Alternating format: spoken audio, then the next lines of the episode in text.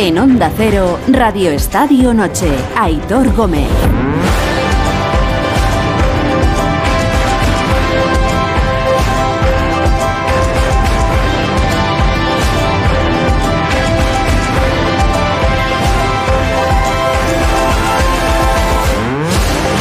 media, diez y media en Canarias. Buenas noches, gracias por regalarnos vuestro tiempo una noche más. Espero que hayáis tenido un buen comienzo de semana y si no, como vamos camino ya al martes, tranquilos y tranquilas que va quedando menos. Bueno, ha sido un lunes intenso, ¿eh?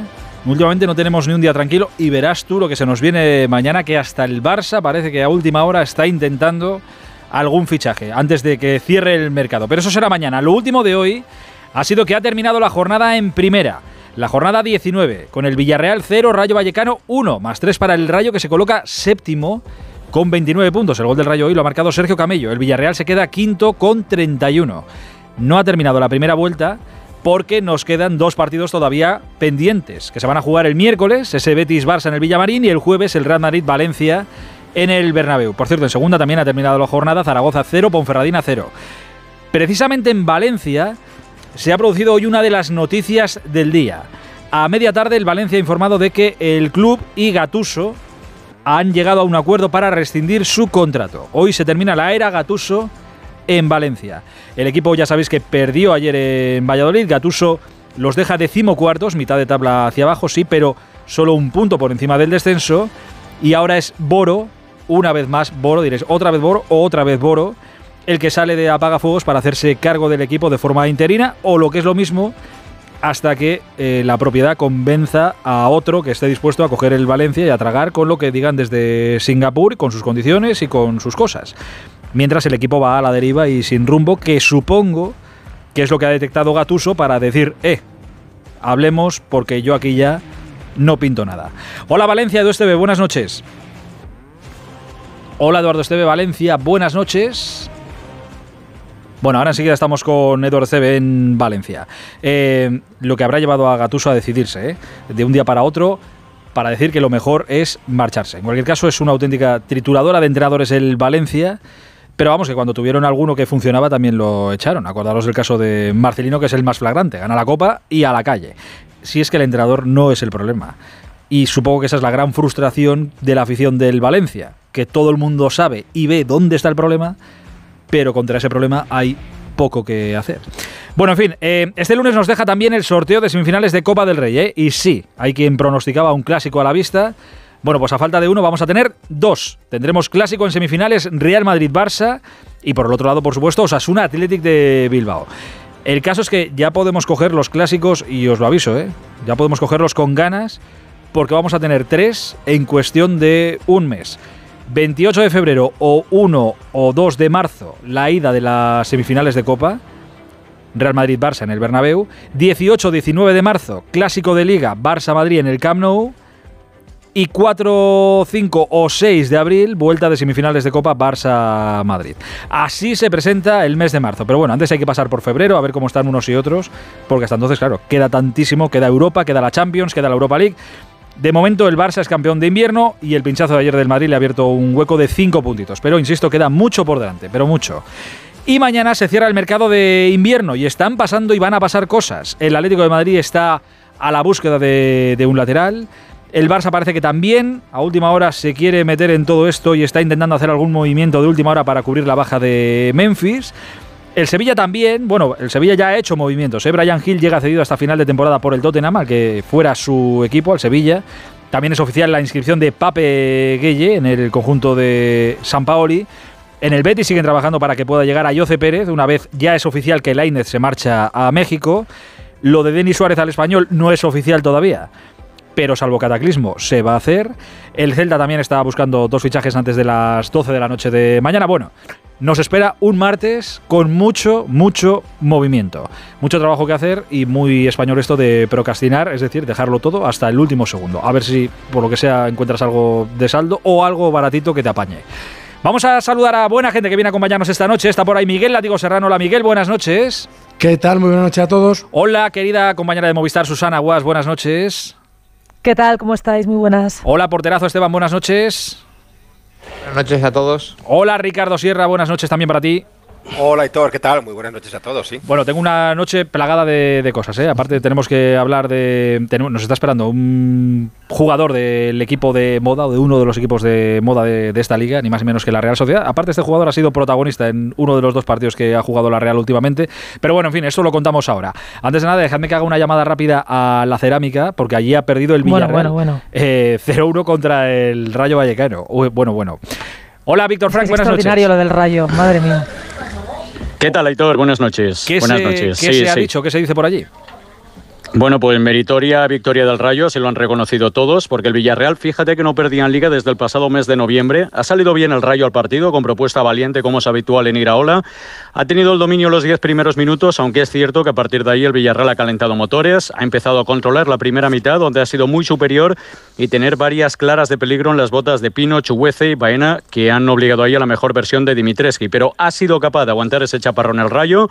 Quizá haya estado la clave del partido. La segunda parte estaba más igualada. El Rayo ha crecido y ha ajustado mejor la presión hasta que una salida en falso de Jorgensen, el joven portero del Villarreal que debutaba hoy en Primera División, y una carrera de Camello han propiciado el primer gol del Rayo Vallecano. A partir de ahí ha aguantado bien el equipo de Iraola y al Villarreal ha faltado claridad arriba para poder hoy levantar el resultado. Ha hablado Camello, el chaval, el goleador, el delantero del Rayo Vallecano, que se ha venido arriba evidentemente porque ha sido una gran temporada, una gran primera parte de temporada del Rayo Vallecano. No descarta, decía incluso, pelear por posiciones europeas. Hombre, yo vengo del Atlético de Madrid, la, filosofía es esa, que si se cree y se trabaja se puede, así que a seguir soñando. Es cierto que yo no miro esos dos puntos que nos acercan a Europa League, sino que miro los que nos alejan del descenso, que al final es nuestro objetivo, la permanencia, y cuando lo tengamos asegurado miraremos más arriba. Bueno, pues eh, se lo merece el Rayo, eh, que puede mirar más arriba. Dime, dime, ¿qué, dice, qué dice el Villarreal? Sí, las palabras también del técnico del Villarreal, Quique Setién, que sobre todo eh, lamentaban no haber aprovechado las muchas, porque han sido muchas y claras ocasiones que ha tenido el equipo amarillo buenos minutos, que ha sido en la primera mitad, donde decía el técnico cántabro que deberían haber sentenciado, eso sí, no ha querido quitar ni un ápice de mérito a un Rayo Vallecano, del que ha dicho que en esta temporada va a ser un equipo a tener muy en cuenta en primera división.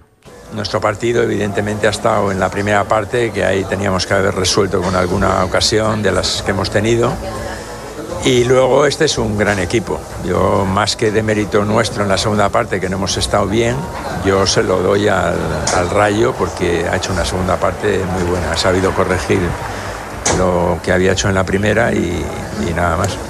Pues mira, está bien esto de Setién, eh, dándole el mérito al equipo ganador, en este caso al, Rayo, más que de mérito de, su Villarreal.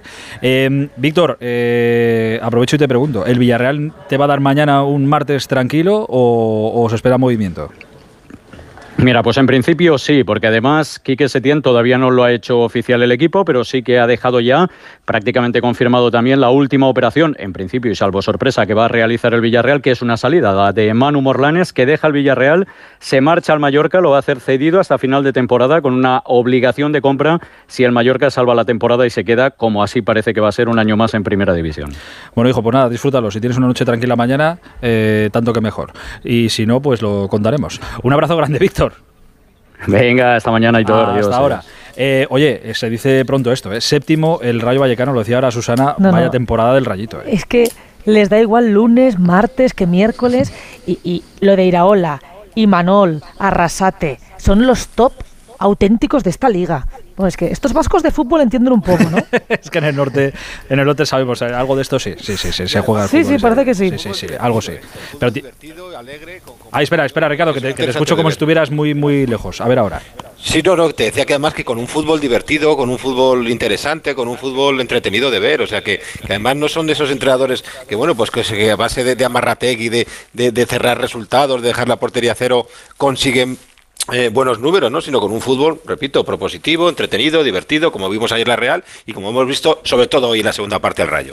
Eh, es que, mira, me decía, que, estaba buscando el dato, me decía mi compañero Raúl Granado, eh, el Rayo Vallecano tiene 29 puntos, de los seis equipos que tiene el Rayo Vallecano por delante, que es séptimo ahora mismo, de los seis, solo ha perdido con la Real Sociedad y con el Betis. Ha ganado al Real Madrid, ha ganado al Villarreal y ha empatado con el Barça y con el Atleti de Madrid.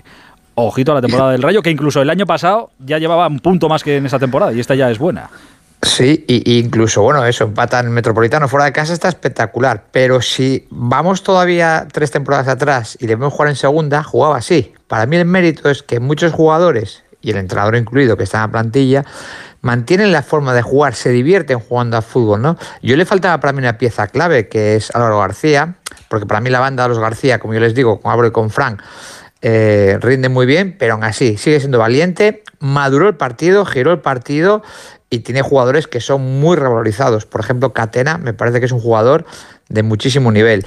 El Leyen, que el año pasado en Victoria no estuvo bien, Aitor, tú bien lo sabes, fíjate el rendimiento mm. de este año. Eh, ¿Qué decir de Easy? Me parece que es, no sé, muchas veces, como son entrenadores que no hacen ruido, luego hablaremos seguramente de Gatuso, pero como son entrenadores tranquilos, normales, pues son a veces infravalorados, ¿no? Solo los resultados parece que los, que los avalan.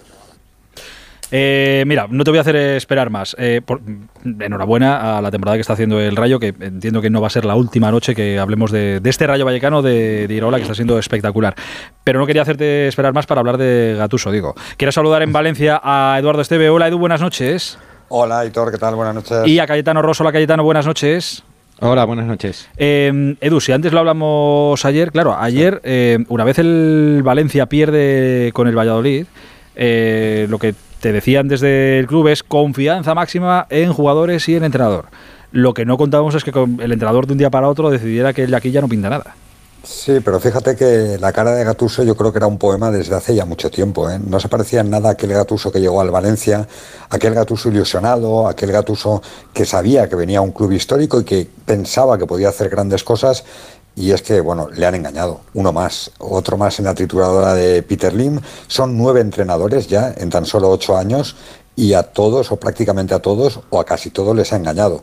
Costaba creer que iba a engañar a Gatuso porque es afín a Jorge Méndez y es afín al propio Gatuso, pero vamos, se fue a Singapur, le dijo unas cosas y la realidad es que a día 30 de enero no hay ni un solo fichaje y el Valencia no va a firmar ningún futbolista en este mercado invernal. Gatús había reclamado una y otra vez esos fichajes, se da cuenta de que sin esos refuerzos el equipo es lo que es, a un punto del descenso, y efectivamente ayer ratificaban la confianza en el técnico. Lei Jun estaba convencida, la presidenta, de que había que confiar en Gennaro Gatuso, pero ha sido el propio Gatuso el que hoy en esa, en esa eh, reunión maratoniana que se ha producido en la Ciudad Deportiva Paterna con la presidenta, con Miguel Ángel Corona y con el director deportivo, el director eh, corporativo del Valencia, ha sido el propio Gatuso el que les ha trasladado el mensaje de que no se veía con fuerzas para continuar. De ahí que el comunicado oficial hable de mutuo acuerdo, de ahí que Gennaro Gatuso vaya a cobrar únicamente la parte proporcional del contrato hasta el día de hoy y, bueno, pues a las 7 de la tarde se hacía oficial la marcha de Gennaro Gatuso. Repito, ¿eh? ayer la información era que se ratificaba o que se confiaba en él, pero como tú dices, no contábamos en que el propio Gatuso fuera el que pega las pantadas. Claro, claro, si en, él supongo que confiaban. Lo que no, lo que estaba fuera de nuestra órbita es que Gatuso dejara de confiar en el, en el club.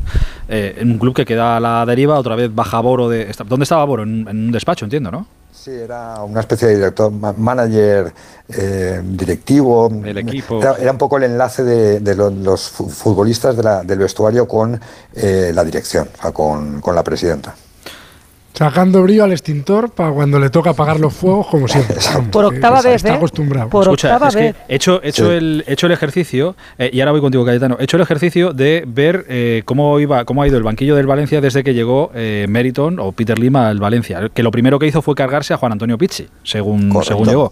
A partir de ahí, Nuno, Boro de interino, Gary Neville, Paco Ayestarán, Boro de interino, Prandelli, Boro de interino, Marcelino, Celades, Boro de interino, Javi Gracia, Boro de interino, Bordalás, Gatuso, Boro de interino y el que venga. Ostras, eh, sí que es una trituradora, sí. Lo que pasa es que yo entiendo que el primero o el segundo se pueden sentir engañados. Eh, de ahí en adelante entiendo que todo el mundo tiene que saber dónde va, si lo sabemos todos, entiendo que los que, los que firman ahí saben en dónde se meten. Ya, pero ¿sabes qué pasa, Hitor? Que es lo que decía yo antes, Gatuso era afín a, la empresa, o sea, era afín a, Jorge Méndez, al propio eh, Peter Lim, y yo creo que por eso él estaba convencido de que iba a ser distinto, que a él no le iban a engañar. Pero la realidad es que al único, al único que ha venido al Valencia y no le han engañado ha sido Anuno. Bueno, Anuno y a Gary Neville, aunque lo de Gary Neville ha sido casi como un chiste. Pero al resto, Parandelli, Marcelino, eh, Javi Gracia, eh, todos, todos han sido engañados. Todos han, bueno, casi todos, porque todos no han ido tampoco, porque ni, ni Bordalás ni tampoco Javi Gracia fueron a Singapur. Pero los hay que han ido a Singapur y les ha mentido a la cara, como Marcelino o como al propio Gennaro Gatuso. Cayetano. Sí. Sí, son 10 entrenadores más Boro que aparece y desaparece como el Guadiana, eh, pero, pero sí, una auténtica trituradora. Eh, los, los engaña, los, los maltrata, los chulea porque realmente no, no confía en ellos, no cree en ellos. Tampoco en la dirección deportiva, porque haya, hay ahora un director deportivo Corona que no pinta absolutamente nada y esta también es una de las razones por las que Gatuso ha decidido irse. Gatuso se va porque no quiere seguir siendo el pararrayos de Lim, eh, porque hasta ahora toda la hostilidad que hubo el año pasado contra Lim la frenó, él la paró eh, porque generó un, un, optimismo, una ilusión entre la, entre la afición, porque bueno, era un estilo distinto, era un gran motivador, era un tipo divertido, eh, que hacía jugar bien al, al Valencia, pero a medida que, no han llegado los refuerzos que pidió y que el equipo se ha ido cayendo porque eh, es un equipo muy tierno, eh, está ahora pasando los números y es, muy curioso que, de los últimos 10 clasificados el único que tiene un balance a favor de goles a favor y en contra es el Valencia, tiene un más 4, o sea, ninguno de los últimos 10, es decir, los, los números o por lo menos los goles a favor y en contra no eran tan malos, lo que pasa que el equipo se le caía porque no tenía consistencia, no tenía pegada, eh, no tenía jugadores decisivos en momentos clave, no tenía liderazgo y y, es lo que, bueno, al final ha pagado, junto a que eh, llegaron varios jugadores del Mundial como Yunus o Villamón en muy baja forma. El equipo eh, se desplomó después del Mundial, pero sobre todo es eso, que él, eh, aunque sea un hombre que, que, sí, que ya sabía dónde venía perfectamente, pero él era una oportunidad después de varios años sin entrenar, él tenía muchísima ilusión, está enamorado de España y del fútbol español y va a seguir viviendo aquí un tiempo, seguramente, pero eh, lo que no contaba es con que se iba a encontrar tan solo. ¿no? Tan si, solo si, la, que si no... la pena es esa, que el, el banquillo del Valencia que es uno de los clubes grandes históricamente de nuestro país, se ha convertido en eso, en un club al que sabes que vas porque, oye, necesito trabajo, me han llamado, voy, me pongo en el escaparate y a ver si de ahí despego y voy a algún sitio porque sé que ahí no voy a poder aguantar. Sí, sí, la, la pena es esa, que se ha convertido yo, en eso. Yo, Aitor, te decía el lunes pasado, recuerdo que te dije que se estaba poniendo cara del Valencia Bordalás. Esa fue mi frase el otro día. No pensaba que iba a ir tan lejos, pero hablabais de que el Valencia, no sé quién está ahí, que pinta poco. El Valencia está perdiendo valor como club. Primero, el filial está en segunda red. Estamos hablando de un club que tiene que tener un filial mucho más cerca. El equipo está a un punto del descenso. Pero no solo eso, también hay que hablar del entrenador. También tendrá su, cuota de protagonismo que ayer pierde contra Valladolid, un equipo que va a cinco partidos, cero goles a favor, cero victorias, o sea, todo derrotas, y el mejor todavía es Mamardasvili. Es un equipo en las segundas partes encaja la mayoría de los goles. Es decir, yo creo que, que no sé, si de los 21 goles bueno. que iban encajados creo que son 15 en las segundas partes. O sea, también la labor del entrenador no, no se le puede ocultar más allá de que el club creo que está mal gestionado y que hay gente en el club que pinta más de lo que parece, pero que desde la sombra se maneja mejor. No, sí, pero vamos a yo creo que el Valencia... Corona no pinta absolutamente nada, no pinta absolutamente nada. Lo único que hace es sobrevivir y igual que el año pasado tampoco hizo nada por proteger a Bordalás, pues ahora tampoco ha hecho nada por sostener a Gatuso. Eh, Gatuso quería que viniera Leonardo. Leonardo, el ex eh, del PSG, eh, que, es, que fue jugador brasileño, internacional y estuvo también en Valencia, y habló con él para porque él sabía que necesitaba una figura fuerte para sostenerlo en caso de que pues vinieran estos momentos de debilidad, porque sabía que tenía una plantilla muy joven, porque habían vendido a Guedes y a Carlos Solo, que eran los el 70% de las jugadas ofensivas y de los goles de la temporada pasada, pero eh, efectivamente él también tiene su parte de que el equipo se le cae en las segundas partes, pero también hay que decir que en la primera lo, no es normal lo que pasó ayer en Valladolid, hizo tres o cuatro ocasiones para irse 0-3 al banquillo, como sucedió el día del Villarreal, etcétera. Es decir, era un equipo que era más bonito que competitivo y eso es una realidad, pero eh, de ahí a que, en fin, yo creo que este, estamos todos de acuerdo en que, en que la responsabilidad máxima es de un dueño que no le interesa tener un equipo competitivo y no se sabe muy bien eh, qué otros motivos lo mantienen aquí tantos años, porque ya está nueve años aquí. Pero ¿no? claro, ese, ese, es el eterno debate. ¿Cómo obligas a alguien que se ha comprado una cosa y que por tanto es suya a que la venda y se vaya? Porque si me dices que vive en Valencia y se le hace imposible el ir por la calle y la vida se le complica y tal, bueno, pues a lo mejor por ahí pero claro, a miles de kilómetros en Singapur. Pues... Es que la pregunta que se hace Cayetano es dónde está el kit de la cuestión. O sea, que ¿Por qué? O sea, quiero decir, ¿por, por qué Peter Lim eh, se empeña año tras año en devaluar un equipo, un club que era grande y al final estáis hablando de que es un problema deportivo, evidentemente, es uno de los síntomas, pero es que está claro que es un problema eh, institucional, como institución del club, se está debilitando y se está empobreciendo cada año que pasa, ¿no? Ya no solo por, por triturar a los entrenadores, por engañarlos, sino es que eh, vende sus mejores jugadores, no se refuerza. y la pregunta es, ¿por qué? ¿Qué interés tiene Peter Lim precisamente ya, después de tantos años, en seguir con esta vorágine y seguir devaluando su propio club de esta manera? Es que yo es lo que no entiendo, no termino de entender muy bien el porqué. Pero, pero yo Para creo que mí, es al revés. Es, es, el desinterés que tiene realmente por el Valencia. O sea, es que ahora mismo él pasa totalmente del Valencia.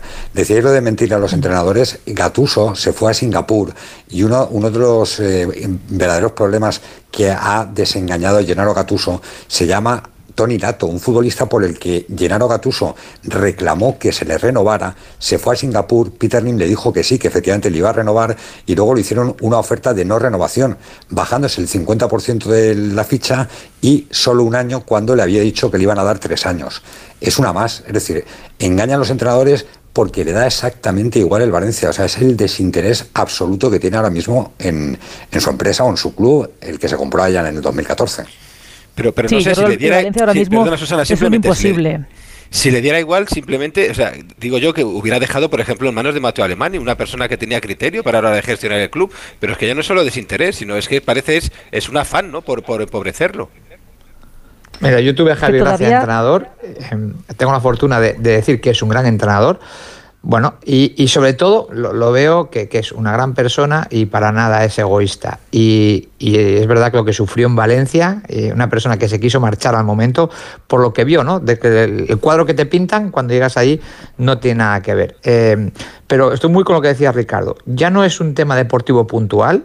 Creo que el riesgo de descenso es serio. Cada, cada año se debilita con peores jugadores con unos fichajes menos, de menos nivel, porque defensivamente, por ejemplo, los centrales creo que tienen bastantes carencias para jugar en primera división y en una de estas bajas a segunda y te has debilitado como club, como institución y, el valor que tenía en Valencia cuando yo jugaba, que tiene ahora, bueno, le queda la afición, que es lo más grande que tiene.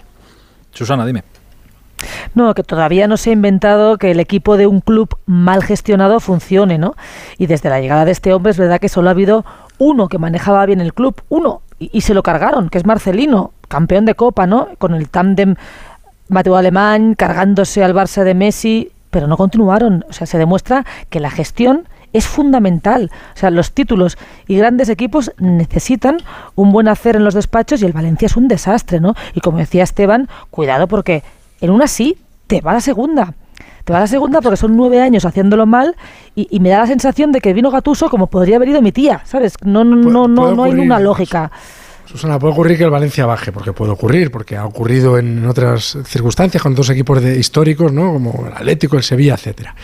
Pero es verdad que esta temporada, con los equipos tan malos que hay, a poquito, y lo hablábamos la semana pasada o hace dos hablando del Sevilla, que era improbable que acabara metido en apuro, porque es que hay equipos francamente malos. Para empezar, el Elche, que ya tiene una plaza asignada.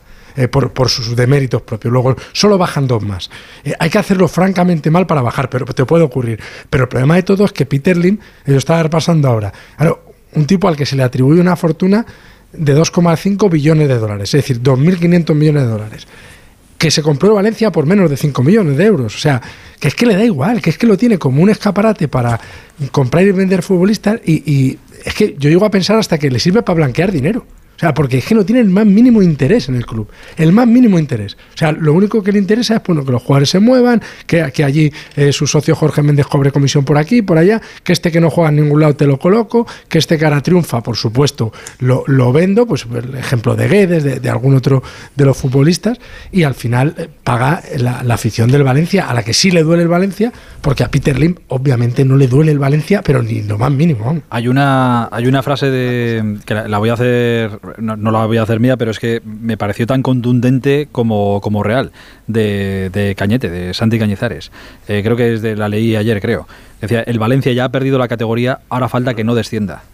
Joder, si te paras la analizas, pero es que es contundente, dura Hmm. pero real como, como la vida misma. Eh, bueno, ya, Si con Boro lo enderezan un poquito, espero que no le toquen, ¿no? Y, me sabe muy mal por jugadores magníficos como Gaya, que están en un sin vivir continuo. es una pena, es una Imagínate. Eh, di- dime, Una Edu. más reciente- no, te iba a decir que hay una más reciente de Mario Kempes diciendo que los que no saben siguen en el poder. Que el, el entrenador que vino para intentar eh, darlo todo y sacar al equipo de ahí eh, ha tenido que marcharse y mientras los que no saben siguen en el poder. Eso lo acaba de decir Mario Kempes en sus Sí, redes pero sociales. mirad, dos leyendas que habéis hablado de ellas, como puede ser Cañizares o Kempes, cada uno en su época, seguro que no pueden pisar Mestalla o que no les permitan la entrada a Mestalla. Eso es lo triste. Cuando yo digo que un club se debilita, es cuando eh, recibimos, como recibimos a los de afuera, les hacemos la ola y permitimos que las leyendas no puedan entrar en el club. ¿no? Ahí es cuando digo que el club ya pierde eh, no solo valor económico, sino también el patrimonial como club. Y eso le está pasando al Valencia con dos jugadores o dos leyendas de distintas épocas que acabáis de mencionar. De, de fichajes mañana, entiendo que ya me has dicho que Nanay de la China. eh, o sea, ahora que ya solo queda saber el entrenador al que convenzan eh, y lo sienten en el banquillo. No, no, no, no, ¿o no, no, no. No, no, no. Hasta Boro hasta el final, ¿no? ya. Boro hasta el Sí, final, sí, ¿no? sí, sí. Ah, Sí, ya sí. está, pues ya está, pues Boro hasta el Sa- final. Salvo que la cosa vaya muy mal, pero si el equipo reacciona, la intención es mantener a Bora hasta el final. Hombre, eso espero, fichajes-. Sí, sí. Y, y lo de los fichajes lo ha reconocido el propio director corporativo Javier Solís, que está muy complicado. Muy complicado es que no va a haber fichajes. Esta mañana, fijaos que ya antes del conclave y antes de la reunión en Paterna, ya el propio Valencia filtraba que existía la posibilidad de que no viniera ningún futbolista. Que lo de Saúl, pues que al final no iba a poder ser y que, y que no iba a venir ningún futbolista. Yo creo que ese ha sido ya el detonante final para que Gennaro Gattuso haya dicho, oye, señores, ahí se quedan ustedes con el Valencia. Y por lo que decís del descenso, un, un- yo evidentemente he sido el primero que no quiere que el Valencia descienda. Pero ojo, porque el Valencia tiene una plantilla muy joven que no se ha visto en ninguna de estas y tiene muchos jugadores cedidos. Cuando digo cedidos me refiero a que cuando lleguen maldadas, los Que les va a dar cedidos, igual, vamos. Claro, empezarán a pensar que el año que viene no van a estar y que aquí sea Romangue el vecino, pero yo no.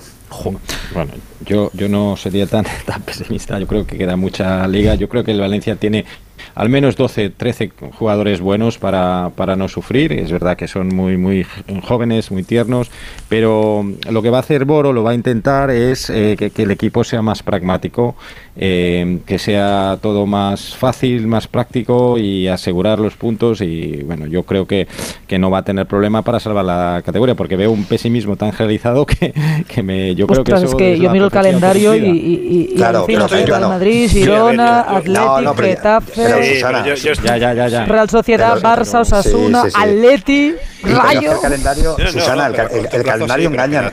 Claro. No, el calendario engaña porque fijaos que el, el calendario del Valencia después del parón de- del Mundial era súper propicio. O sea, recibir al Cádiz en casa, jugar frente al Almería en casa, jugar contra el Valladolid en Pues- Pucela. Y sin embargo es que no ha sido capaz de ganar a esos equipos. Por eso cuando decís, hay equipos peores, ya, pero es que aquellos que se están jugando el descenso le han robado puntos al Valencia, incluso el Cádiz en Mestalla, el Mallorca en Mestalla, el Elche le ha robado puntos al Valencia en Mestalla. Es que lo del calendario está bien, pero es que da igual, si no le ganas a los de abajo, ¿cómo le vas a ganar a los de arriba? Ni a los de abajo ni a los de arriba, ese es el problema, que ni de abajo, ni de arriba, ni, ni del medio. En fin, queda, queda mucha liga, pero la situación del Valencia es este. Suerte a Boro. La de veces que habrá dicho Boro, no, no, si yo esto de verdad, inf- inter- pero mucho rato no, porque yo no. Pues mira, otra vez Boro a apagar el, a apagar el fuego. Eh, Edu, vamos hablando, un abrazo grande. Un fuerte abrazo a todos, chao. Adiós, amigo, hasta ahora. Cayetano, un abrazo muy grande, cuídate mucho. Un abrazo, gracias. Abrazo, hasta ahora. Buenas noches. Radio Estadio Noche. Aitor Gómez.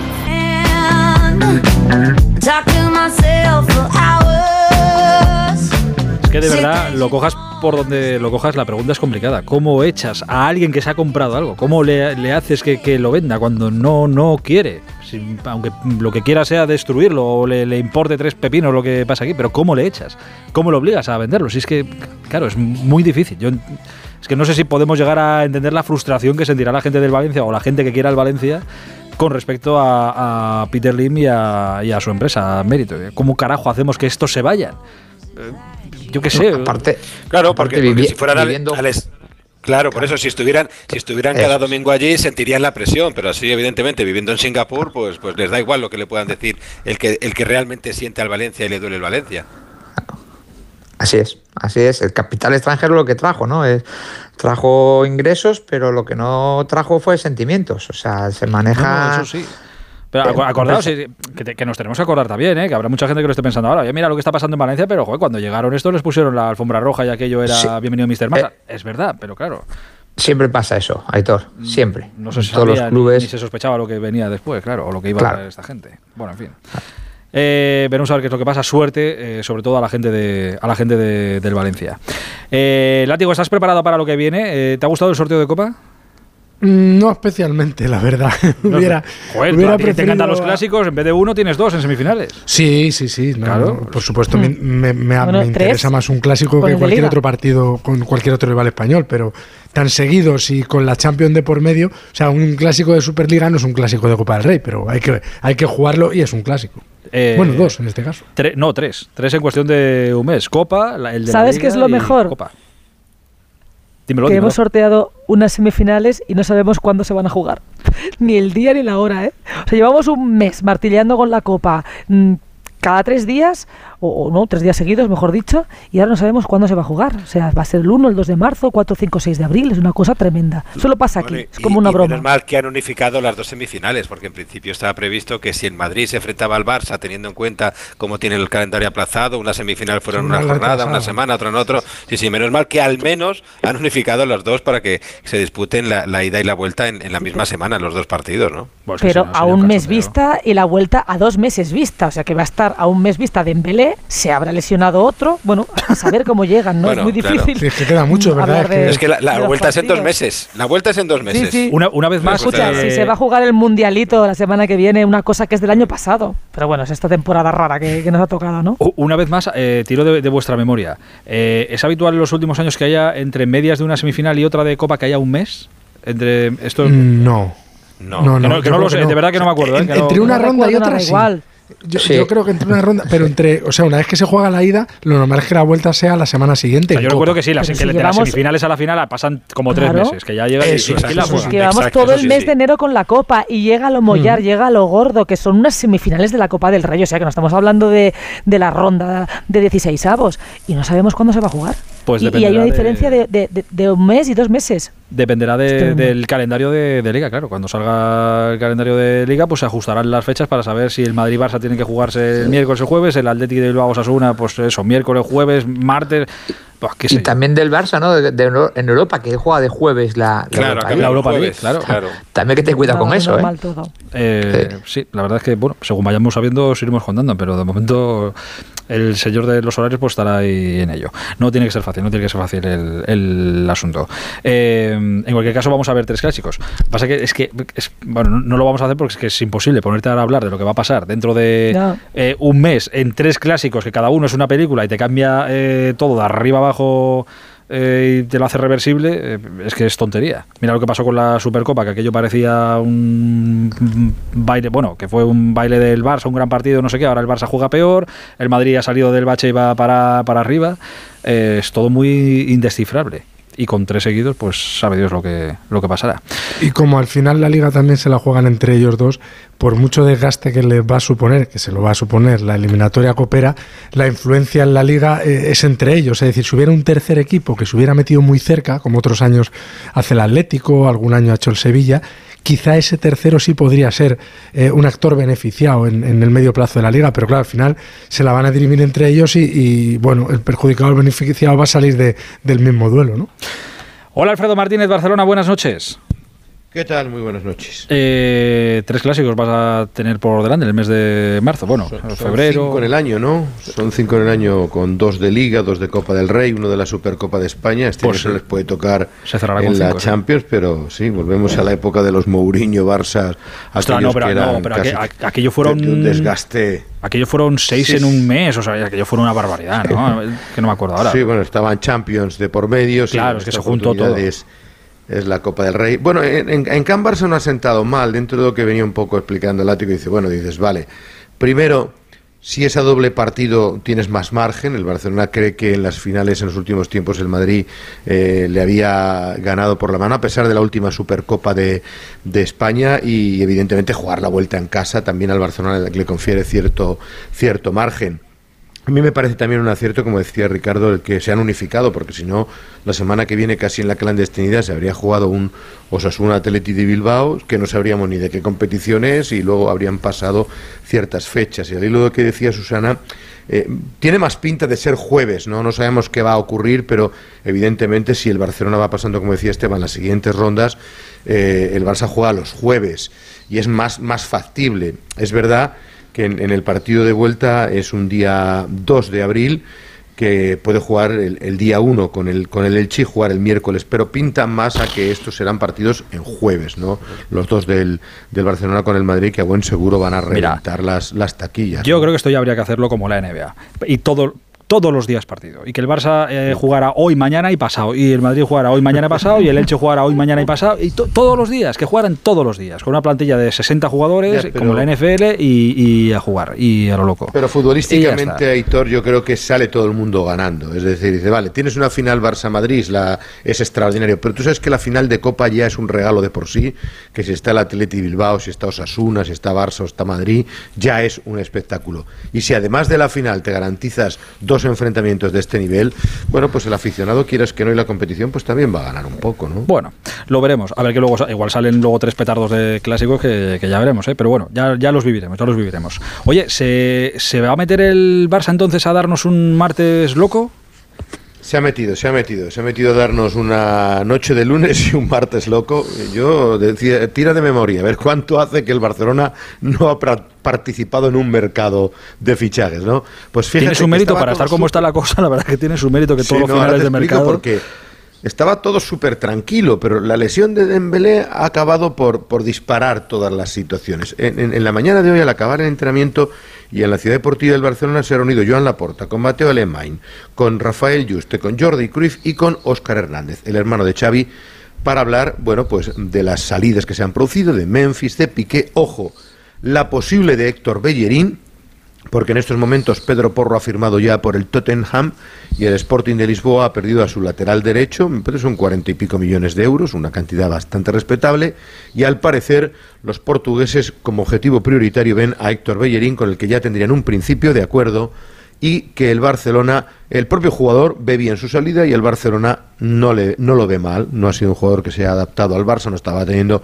presencia ninguna y liberaría muy poco de masa salarial. La verdad es que la ficha de, de Bellerín eh, es casi, casi, no voy a decir ridícula, pero muy baja para lo que se estila de un futbolista de la categoría que tenía Bellerín, pero llegó en las circunstancias que llegaba al Barcelona. De tal manera que al parecer han consultado a, a la Liga de Fútbol Profesional y esta les ha dicho que sí pueden inscribir, que tienen un pequeño margen salarial ahora.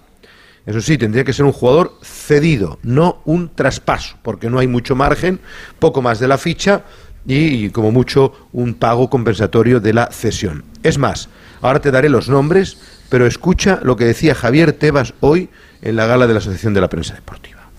Bueno, vamos a ver, el tema de no escribir a Gaby viene como consecuencia que, que es una inscripción que tiene efecto en la temporada que viene y no tiene efecto estos seis meses, por lo tanto no tiene nada que ver y tiene efecto la temporada que viene y se puede denegar una inscripción porque la temporada que viene pues el déficit previsto del Fútbol Club Barcelona son más de 200 millones de euros a fecha de hoy, ¿no? Entonces no parece oportuno aceptar esa inscripción.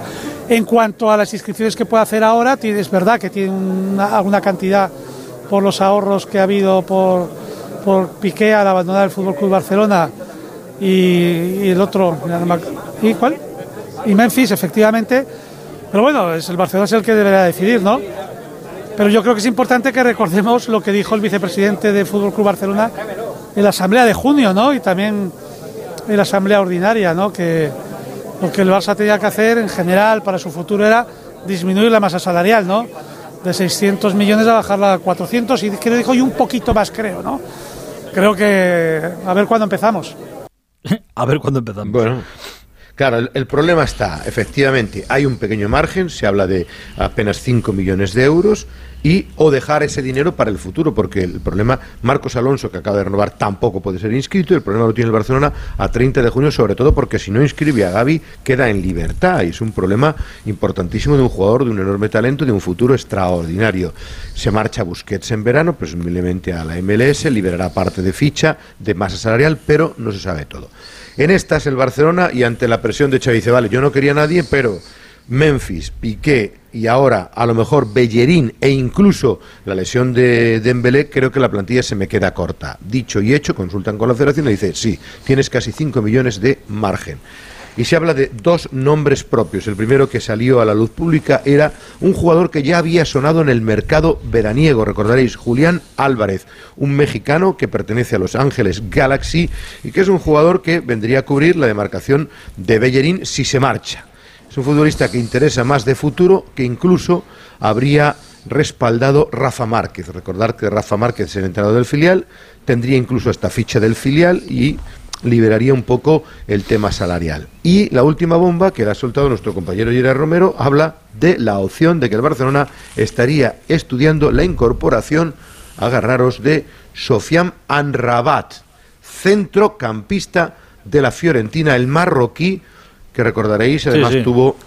Nos acordamos bien Que, que, con, Gaby, con Gaby se podría tener que compartir vestuario con, con Gaby. Bueno, lo cierto es que el Barcelona ha puesto la maquinaria, que ahora mismo son estos los primeros nombres, porque primero eh, Xavi quería un jugador más de punta, pero están peinando el mercado porque Amrabat te daría la opción de dar eh, descansos en el centro del campo, Sergio Roberto pasaría a ser lateral derecho y Busquets tendría un recambio y permitiría que Gaby subiera arriba y Pedri también para jugar con ese esquema 4-4-2 que le está gustando tanto a, a Xavi, es decir, que sería una especie de eh, apaño de aquí a final de temporada. Pero lo que hace 24-48 horas, desde luego antes de la lesión de Dembélé, era descabellado pensarlo, ahora se ha activado tras la reunión de esta mediodía y sobre todo por la petición especial de Xavi Hernández de no debilitar la plantilla de aquí a final de temporada. Eso sí, chocará con lo que pueda necesitar el Barcelona de rebaja de masa salarial el próximo mercado veraniego, ¿no?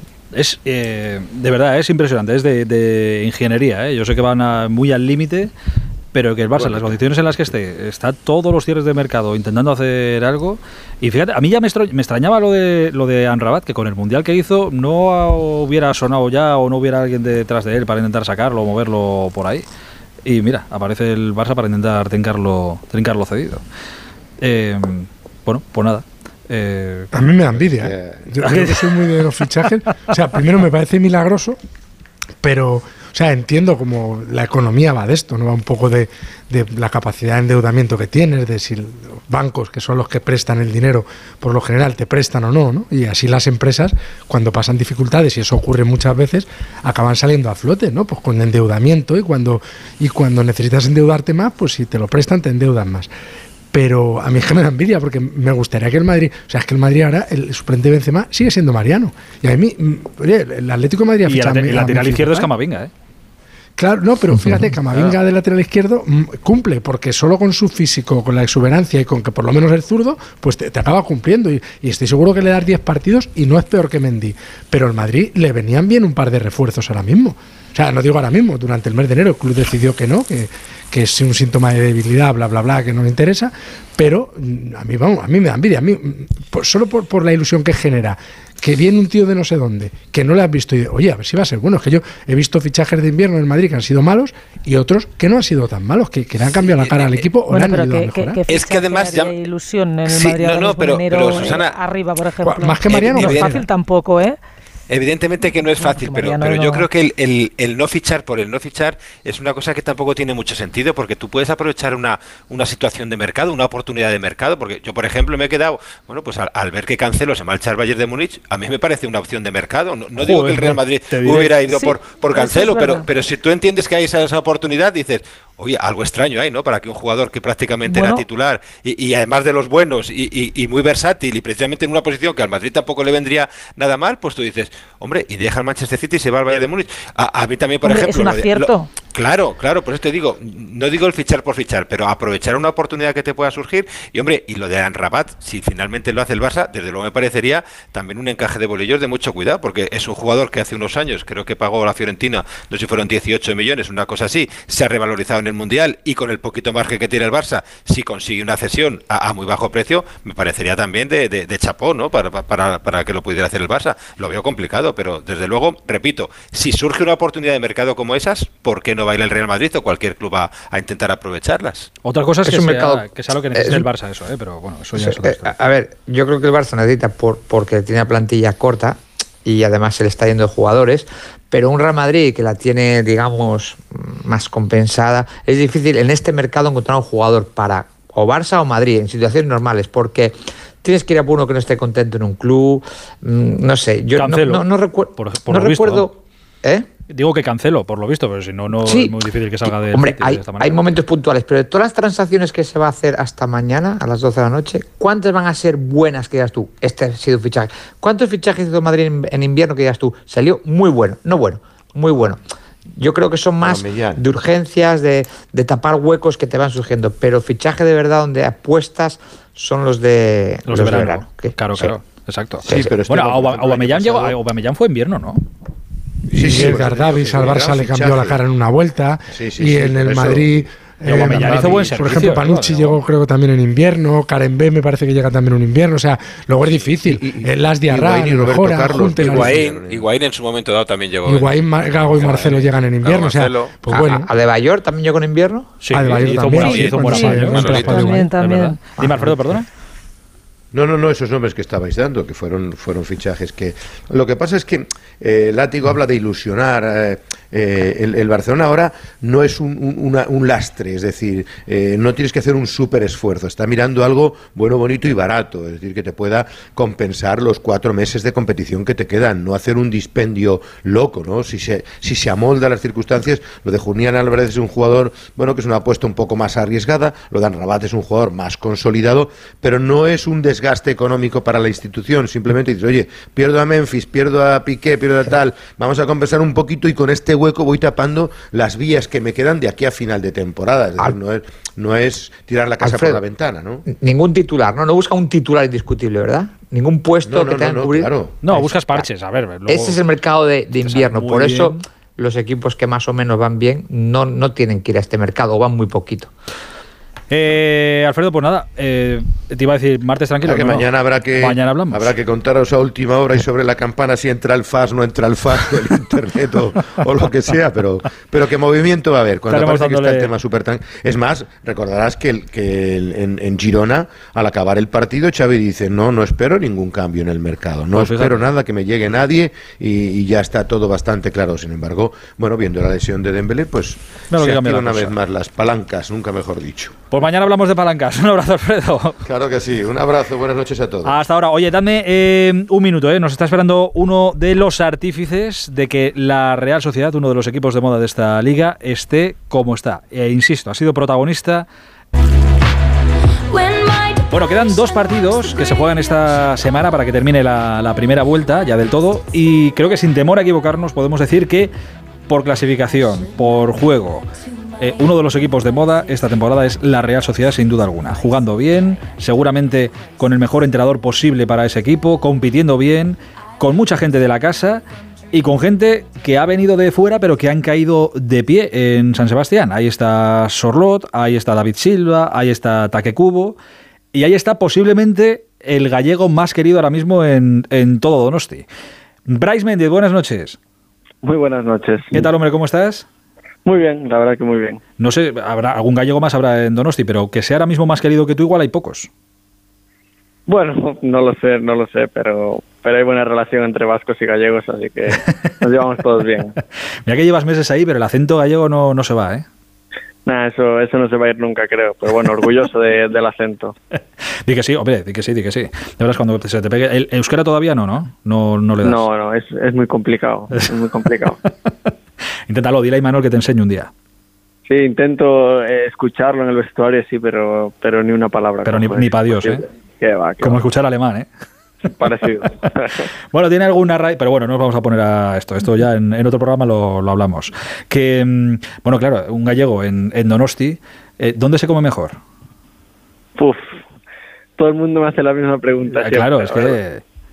Supongo, Eh, supongo que siempre, que todavía dices Galicia, pero según van pasando las semanas, igual. Pues de- realmente te diría que en los dos. Se come, se come en los dos sitios espectacular.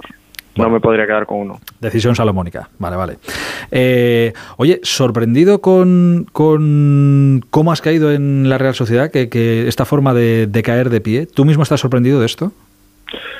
Bueno, más que más que sorprendido, te diría que no, no esperaba que las cosas pues fueran tan bien desde, desde el primer momento. Al final eh, sabía que era, era dar un paso hacia adelante, no contaba con, pues con quizá tener eh, tanto protagonismo, tanta tanta repercusión, pero pero muy contento sobre todo por, por cómo están yendo las cosas al equipo.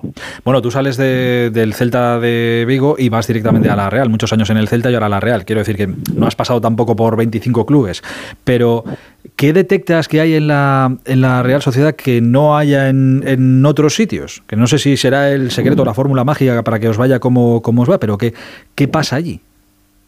Bueno, yo creo que, que lo principal es, es que todo el club es una familia. Eh, suena, suena un poco atópico, pero, pero es que aquí realmente lo es. Yo lo, lo viví desde el primer día, desde incluso antes de llegar, te diría que, que todo el mundo pues eh, arrima el hombro, te, te, arropa para lo que necesites, cualquier cosa hay un compañero, una persona del club o, o cualquier persona cerca para, para echarte una mano y la verdad pues que eso para, para la gente que llegamos nueva se agradece mucho. ¿Cómo, cómo es eh, para Brais Méndez, por ejemplo, salir una, una tarde y dar un paseo por la bahía de, de la Concha?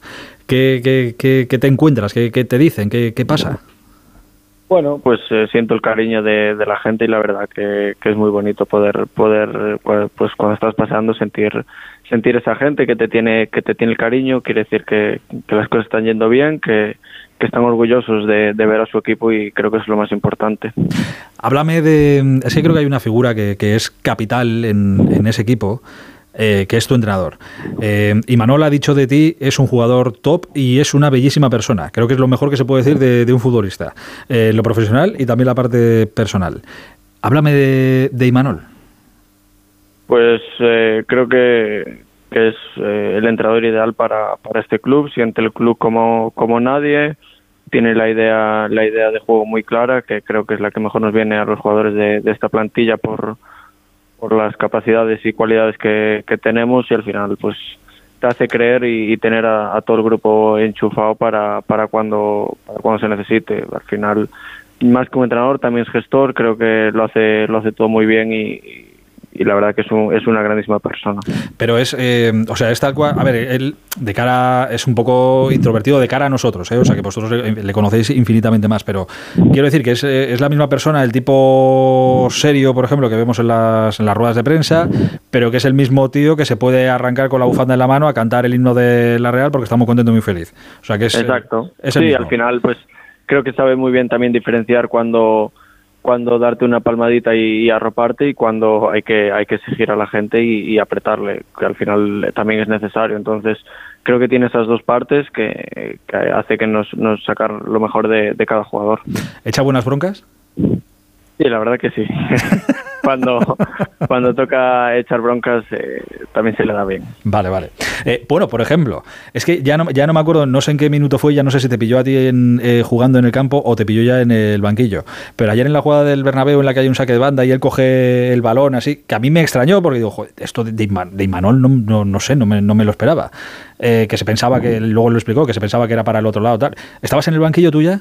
Estaba en el banquillo, estaba en el banquillo. Sí, yo desde el banquillo daba la sensación de que de que era saque banda para nosotros y yo creo que él, pensó lo mismo y cogió el balón para, para dárselo a nosotros. Pero bueno, queda ahí la anécdota de, de esa jugada. Pero echaste, una risa, ¿eh? Sí, la verdad que, la verdad que me reí un poco. vale, vale. Eh, oye, eh, hablando de, de, lo de, de, lo del Bernabéu ayer, bueno, lo primero, te felicito por el punto, ¿no? no te digo, no sé si felicitarte o no, porque no sé si la sensación es, oye, te, me voy con la sensación de nos teníamos que haber llevado los tres, o viendo cómo fue el partido, que fue un pedazo de partido, eh, el punto es satisfactorio. Bueno, al final es, es un campo muy complicado, que, que es difícil sacar puntos y que es cierto que, que nosotros íbamos con la idea de, de querer ganar y, y, sacar los tres, pero bueno, al final el partido creo que se dio abierto, que los dos equipos tuvieron sus ocasiones y al final, pues bueno, un, un punto que, que, en esos campos siempre, siempre es bueno. Le diste las gracias a Remiro, ¿eh? Sí, la verdad que la verdad que me salvó de una buena. bueno, igual, que igual alguien que no que no lo ha visto, que bueno, pues un mal pase. Mejor, mejor, mejor que no lo hayan visto. un mal pase dado, que creo que el que lo trinca es Vinicius y, y, mano a mano con Remiro y Remiro hace un paradón de los que hizo varios ayer, pero hizo un paradón y luego pues Bryce con sentido de compañerismo, oye, fenómeno, gracias porque me ha salvado de una buena, que me habría pues caído. Sí. Pues sí. Exacto. ¿Esa, ¿Esas el día después se ven en la tele y te recriminan algo o nada? Eh, la verdad que no, nadie me ha recriminado nada ni, ni la he vuelto a ver. La verdad que no, no, no lo he visto. Vale. Eh, oye, dos, eh, te pregunto solo por dos jugadas eh, controvertidas de- del partido de ayer. La primera, que se ha hablado mucho y ayer la gente en Donosti estaba que fumaba en pipa. Eh, la jugada del saque, de- otro saque de banda, Nacho, tapando no sé si esa, no me acuerdo a quién, a quién tapa, Ah, la famosa jugada. Ah, sí, hay, hay Yarra. A Iyarra, correcto. Cuando va, que hubiera sido la segunda tarjeta para Nacho eh, y hubiera sido, por tanto, la, la expulsión. Eh, ¿Cómo la viste? Bueno, como la viste, como la vimos todos, claro. Bueno, eh, al final creo que, él lo dice también en, eh, en la entrevista al acabar el partido, que hasta él yo creo que se sorprende de, que no le saquen la segunda tarjeta. O sea, creo que es una jugada clara que al final pues eh, es, tarjeta amarilla siempre que, que no permitas el saque de- del rival, pues pues debía haber sido lo mismo, sea la primera o la segunda. Luego hay, hay otra hay otra jugada que está, eh, si no os la han puesto os la pondrán en la, en la tele, en las sesiones de vídeo, estas que hacéis y demás, que es Lenormand con Rudiger en los corners.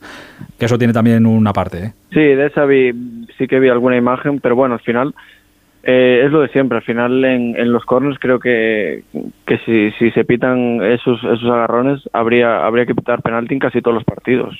Entonces eh, entramos un poco en, en lo de siempre. Eh, ¿Puede ser penalti? Pues no lo sé. Al final eh, creo que eso eso es- lo ha habido siempre y, y tendríamos que, que valorar entonces en todos los partidos eh, pitar dos, dos penaltis por partido casi. O sea, para ti, eh, amarilla, doble amarilla Nacho sí, lo de Lenormand, eh, lo de Lenormand pasa mucho y tampoco debería haber sido considerado tarjeta ni Sí. penalti. Sí, bueno, al final, por, por ejemplo, el Villarreal el otro día sí que le pitan un agarrón en el área, a luego a otros no, no los pitan. Al final, pues bueno, creo que esa interpretación del árbitro y creo que en el campo dijo que entre los dos estaban agarrando. ¿A qué partido le has dado más vueltas? ¿Al del Bernabéu de ayer o al del Barça del jueves de Copa? No, al, de, al del Barça, sin ninguna duda. Al del Barça de, de Copa. ¿Estabas muy encabronado por el codazo o el golpe de Lewandowski? Bueno, a ver, eh, estaba, estaba, eh, sí, estaba cabreado porque al final creo que es una acción incluso que se puede valorar como, como agresión. Pero, pero te digo que no, que la expulsión no viene por eso, que, que en ningún caso voy a hacer daño a, ningún compañero, que no, que esa no es mi intención y, y es más, eh, Busquets eh, cuando le ayuda a levantarse él me dice menos mal que, que notaste el contacto y quitas la pierna porque si no me puedes haber hecho daño. Le digo, pues sí, la verdad que te doy, a- te doy un poco arriba, pero mi intención es retirar la pierna y no, no hacer daño. Es que eh, viéndolo, que, que tú me dirás, eh, yo estoy tirando ahora de, memoria. Creo que está la jugada de esa jugada de Lewandowski en la que tú sientes el, bueno, que te da el, el golpe y, y tú reclamas como, como agresión. eh, y la sensación que da desde, desde fuera es que luego hay otras, no sé si dos o tres jugadas en las que vas fuerte. Y claro, la sensación que nos da a todos viéndolo desde fuera es, ostras, está picado por esta y mira lo que ha pasado. Y luego ya llega, y no sé si el árbitro incluso te llega a decir algo de, oye, tranquilo, y luego llega la jugada de, la expulsión. Sí, sí que hay eh, varias faltas más, pero bueno, al final esto es fútbol, hay contacto, hay, hay faltas, hay eh, al final eh, tiene que existir eso y más contra equipos que, que te exigen tanto defensivamente. Entonces, bueno, son cosas que pasan y al final, pues, pues bueno, se decidió el VAR en este caso entró eh, y, y, bueno, consideraron que era que era roja. Eh, partidario de que el VAR entre a juzgar ese tipo de, de acciones, que luego tu entrenador lo, lo dijo, ¿eh? a ver si me ponen la jugada de Bryce y me la paran, eh, es roja. Pero claro, tanto Xavi Creo- como yo pensamos que... Creo que entran muchos factores. Eh, el primero, que, que me parece bien que entre, pero, pero si entra para todos y el criterio es el mismo. Siempre que el criterio sea el mismo para todos, pues está bien que entre. Después que no es lo mismo nunca, como dijo Imanol, ver una imagen parada que una jugada eh, eh, a, a velocidad normal. Al final tú pones una jugada de, de un agarrón a cámara lenta o, o con la cámara parada y claro que, que vas a ver el contacto, pero igual en, en velocidad normal no te parece que, que sea para, para que ese jugador se deje caer, por ejemplo. Al final creo que entran muchas cosas y, y mientras se siga el criterio para, para todos por igual, pues, pues eh, bienvenido sea. Eh, vista ya por, por la tele, que la vería repetida supongo varias veces, eh, ¿crees que incluso viéndola en movimiento, crees que la roja está bien sacada? ¿Te, eh, te la sacan merecidamente? Te voy a ser sincero, no, no la he visto, solo he ¿No la visto viste? una, no, solo he visto una, una foto y sí que sí que eh, entró entró muy alto. Al final eh, podía hacer- haber hecho daño, que, que me puede sacar la roja, sí, pero al final eh, tres días antes hubo una entrada muy parecida que, que no ni la revisó el VAR. Entonces, La es lo que, es- exacto, es a lo que voy. Al final, que no estoy diciendo que, que mi tarjeta no sea justa. Al final, creo que, que me- si paras la imagen es claro de que, de que puede ser tarjeta roja, obviamente. Entonces, es lo que te digo. Al final, si el criterio es para todos el mismo, eh, yo, yo estoy de acuerdo. Es una jugada que, mm, oye, es verdad que desgraciadamente, y esto pasará, ha pasado y seguirá pasando, que, que marca el, el partido, que la Real se queda con, con 10. Igualmente yo creo que esta- hicisteis mejor partido ayer en el Bernabéu que el otro día contra el Barça. Sí, creo que creo que ayer es- estuvimos mejor que, que contra el Barça con, con 11 hablando. Creo que que fuimos eh, capaces de tener más más el balón, de, de ser más protagonistas. Al final, pues en el Camp Nou también la expulsión obviamente condiciona y creo que aún así se tuvieron ocasiones para, para forzar la prórroga. Joder, eh, ¿Sor- ¿Sorrota habla castellano ya? Sí, habla, habla, no no demasiado, pero pero sí que habla. O sea, para, con perdón de la expresión, ¿eh? para cagarse en- por la que falló en el Camp Nou, que esa supongo que sí que la, la, la habrá echado un vistazo varias veces y se habrá comido la cabeza con ella, para eso sí, ¿no? Sí, al final es una es una acción que, que yo la, he hablado con él. Al final es un balón que viene fuerte, que él no la ve hasta hasta el último segundo y quieres poner el pie para simplemente tocarla y que vaya adentro y, y con la inercia pues sale fuerte y sale hacia arriba. Más que más que él nadie nadie le ha dado vueltas ni la habrá visto pues muchas veces y, más jodido que él no hay nadie obviamente. Eh, entiendo que el objetivo es eh, mantenerse terceros sí o sí o sí. Bueno, el objetivo es seguir como hasta ahora. Al final creo que hemos hecho una primera vuelta para enmarcar, que, que hemos estado muy muy bien, hemos competido incluso los partidos que, hemos perdido, creo que, que hemos estado bien, aunque aunque el resultado no se haya dado y al final pues el objetivo tiene que ser este, seguir así y, ver hasta dónde nos da. Yo creo que tenemos plantilla para, para pelear. Ahora que me dices lo de la plantilla, eh, claro, tú como eres nuevo de, bueno, nuevo, ya de, de verano, ya han pasado unos cuantos, unos cuantos meses, pero el que más te, te ha sorprendido de- del equipo, ¿quién es? Claro, es que te has juntado ahí con, con- con mucha gente. Eh, Ahora ha vuelto Mikel Oyarzábal, eh, Mikel Merino, David Silva, eh, que no sé si le conocías de antes o no, Take Cubo, que tiene toda la pinta de ser un personaje absoluto. Bueno, sí, la verdad que, es, un- es un, es un buen personaje. Nos lo pasamos, nos lo pasamos muy bien con él. Y al resto, la verdad que al final, pues decirte que el que más, más ha sorprendido es David Silva cuando lo llevo viendo jugar, pues eh, 15 años al mismo nivel y que, y que nunca baja ese nivel, eh, te estaría te estaría diciendo pues que al final creo que el que más me ha sorprendido es, es Zubimendi, porque creo que es un, un chico que, que quizá no, no era tan tan conocido, que, que creo que tiene unas cualidades eh, espectaculares. Me parece que puede ser eh, un, un pivote que para marcar una época tanto en la selección como, como en el club. Creo que lo tiene todo tanto defensiva como ofensivamente. Eh, me parece un jugadorazo. Pues fíjate que yo eh, pensé que Joaquín Aperriba os había pasado el mensaje del presidente de, de, oye, cada vez que os pregunte por Zubimendi, decid que es malísimo, que es un tío terrible, que es muy borde y que no merece la pena sacarlo de aquí porque no va a triunfar. Bueno, al final eh, creo que no, no hace falta ni describirlo, al final es verlo cada semana lo que hace en el campo, lo que nos aporta, lo que nos da y, y ver que es diferencial para nosotros. Y entonces está que dices que es buen, buen personaje, ¿no? Sí, la verdad que es un gran... Es, realmente es como se le ven las entrevistas. Eh, ¿Qué se te estará viniendo a la cabeza para que te salga más. esa sonrisilla? Sí, no, realmente es lo que te digo. Al final, eh, la naturalidad que tienen las entrevistas, pues es la que tienen el día a día, esa, esa picardía. eh, al final, eh, es, es un muy buen, muy buen tío y, y, y no- nos hace reír mucho. Pero tiene pinta de ser cabroncete, que muchas veces igual da la sensación de muy de demasiado inocente, pero tiene, la pin- tiene pinta de matarlas callando. Bueno, no, no creas. Al final tiene esa picardía, pero no, no tiene, no, no es cabroncete, no tiene, no tiene maldad ninguna y, y- y por lo menos no- nos, nos lo hace pasar bien siempre. Bueno, Eh, oye, y a nivel individual, me hablabas ahora de, de Zubimendi, que puede marcar una época en la, en la selección española. Eh, ¿Esperanzas, nuevas esperanzas para ti también de ir, a, de ir a la selección ahora con Luis de la Fuente en el banquillo? Bueno, las, eh, las esperanzas siguen estando como, como estaban antes. Al final, eh, creo que haciendo las cosas como, como las estamos haciendo será más fácil que muchos jugadores de, de la Real pues puedan ir a la selección. Entonces, eh, las esperanzas están como antes, intactas y, y, ya veremos qué pasa en marzo. Eh, y déjame que, haga, que te haga dos últimas, no, que no tienen ya que ver con la, con la Real, pero me apetece tener tu visión de, futbolista. Aparte acabas de enfrentar a, los dos, al primero y al segundo de, la liga. Eh, ¿Tú crees que, que, tenemos liga hasta el final? Quiero decir, que cinco puntos, y habiendo enfrentado ahora mismo a Madrid y Barça, que cinco puntos tampoco son determinantes, ¿no? Bueno, al final creo que se ha demostrado que en la liga ahora mismo cualquiera puede sacar puntos en cualquier campo y al final eh, cinco puntos creo que no son nada. ¿Ves? Tú piensas como yo, que aquí tenemos liga para, para rato. Ya veremos a ver qué pasa.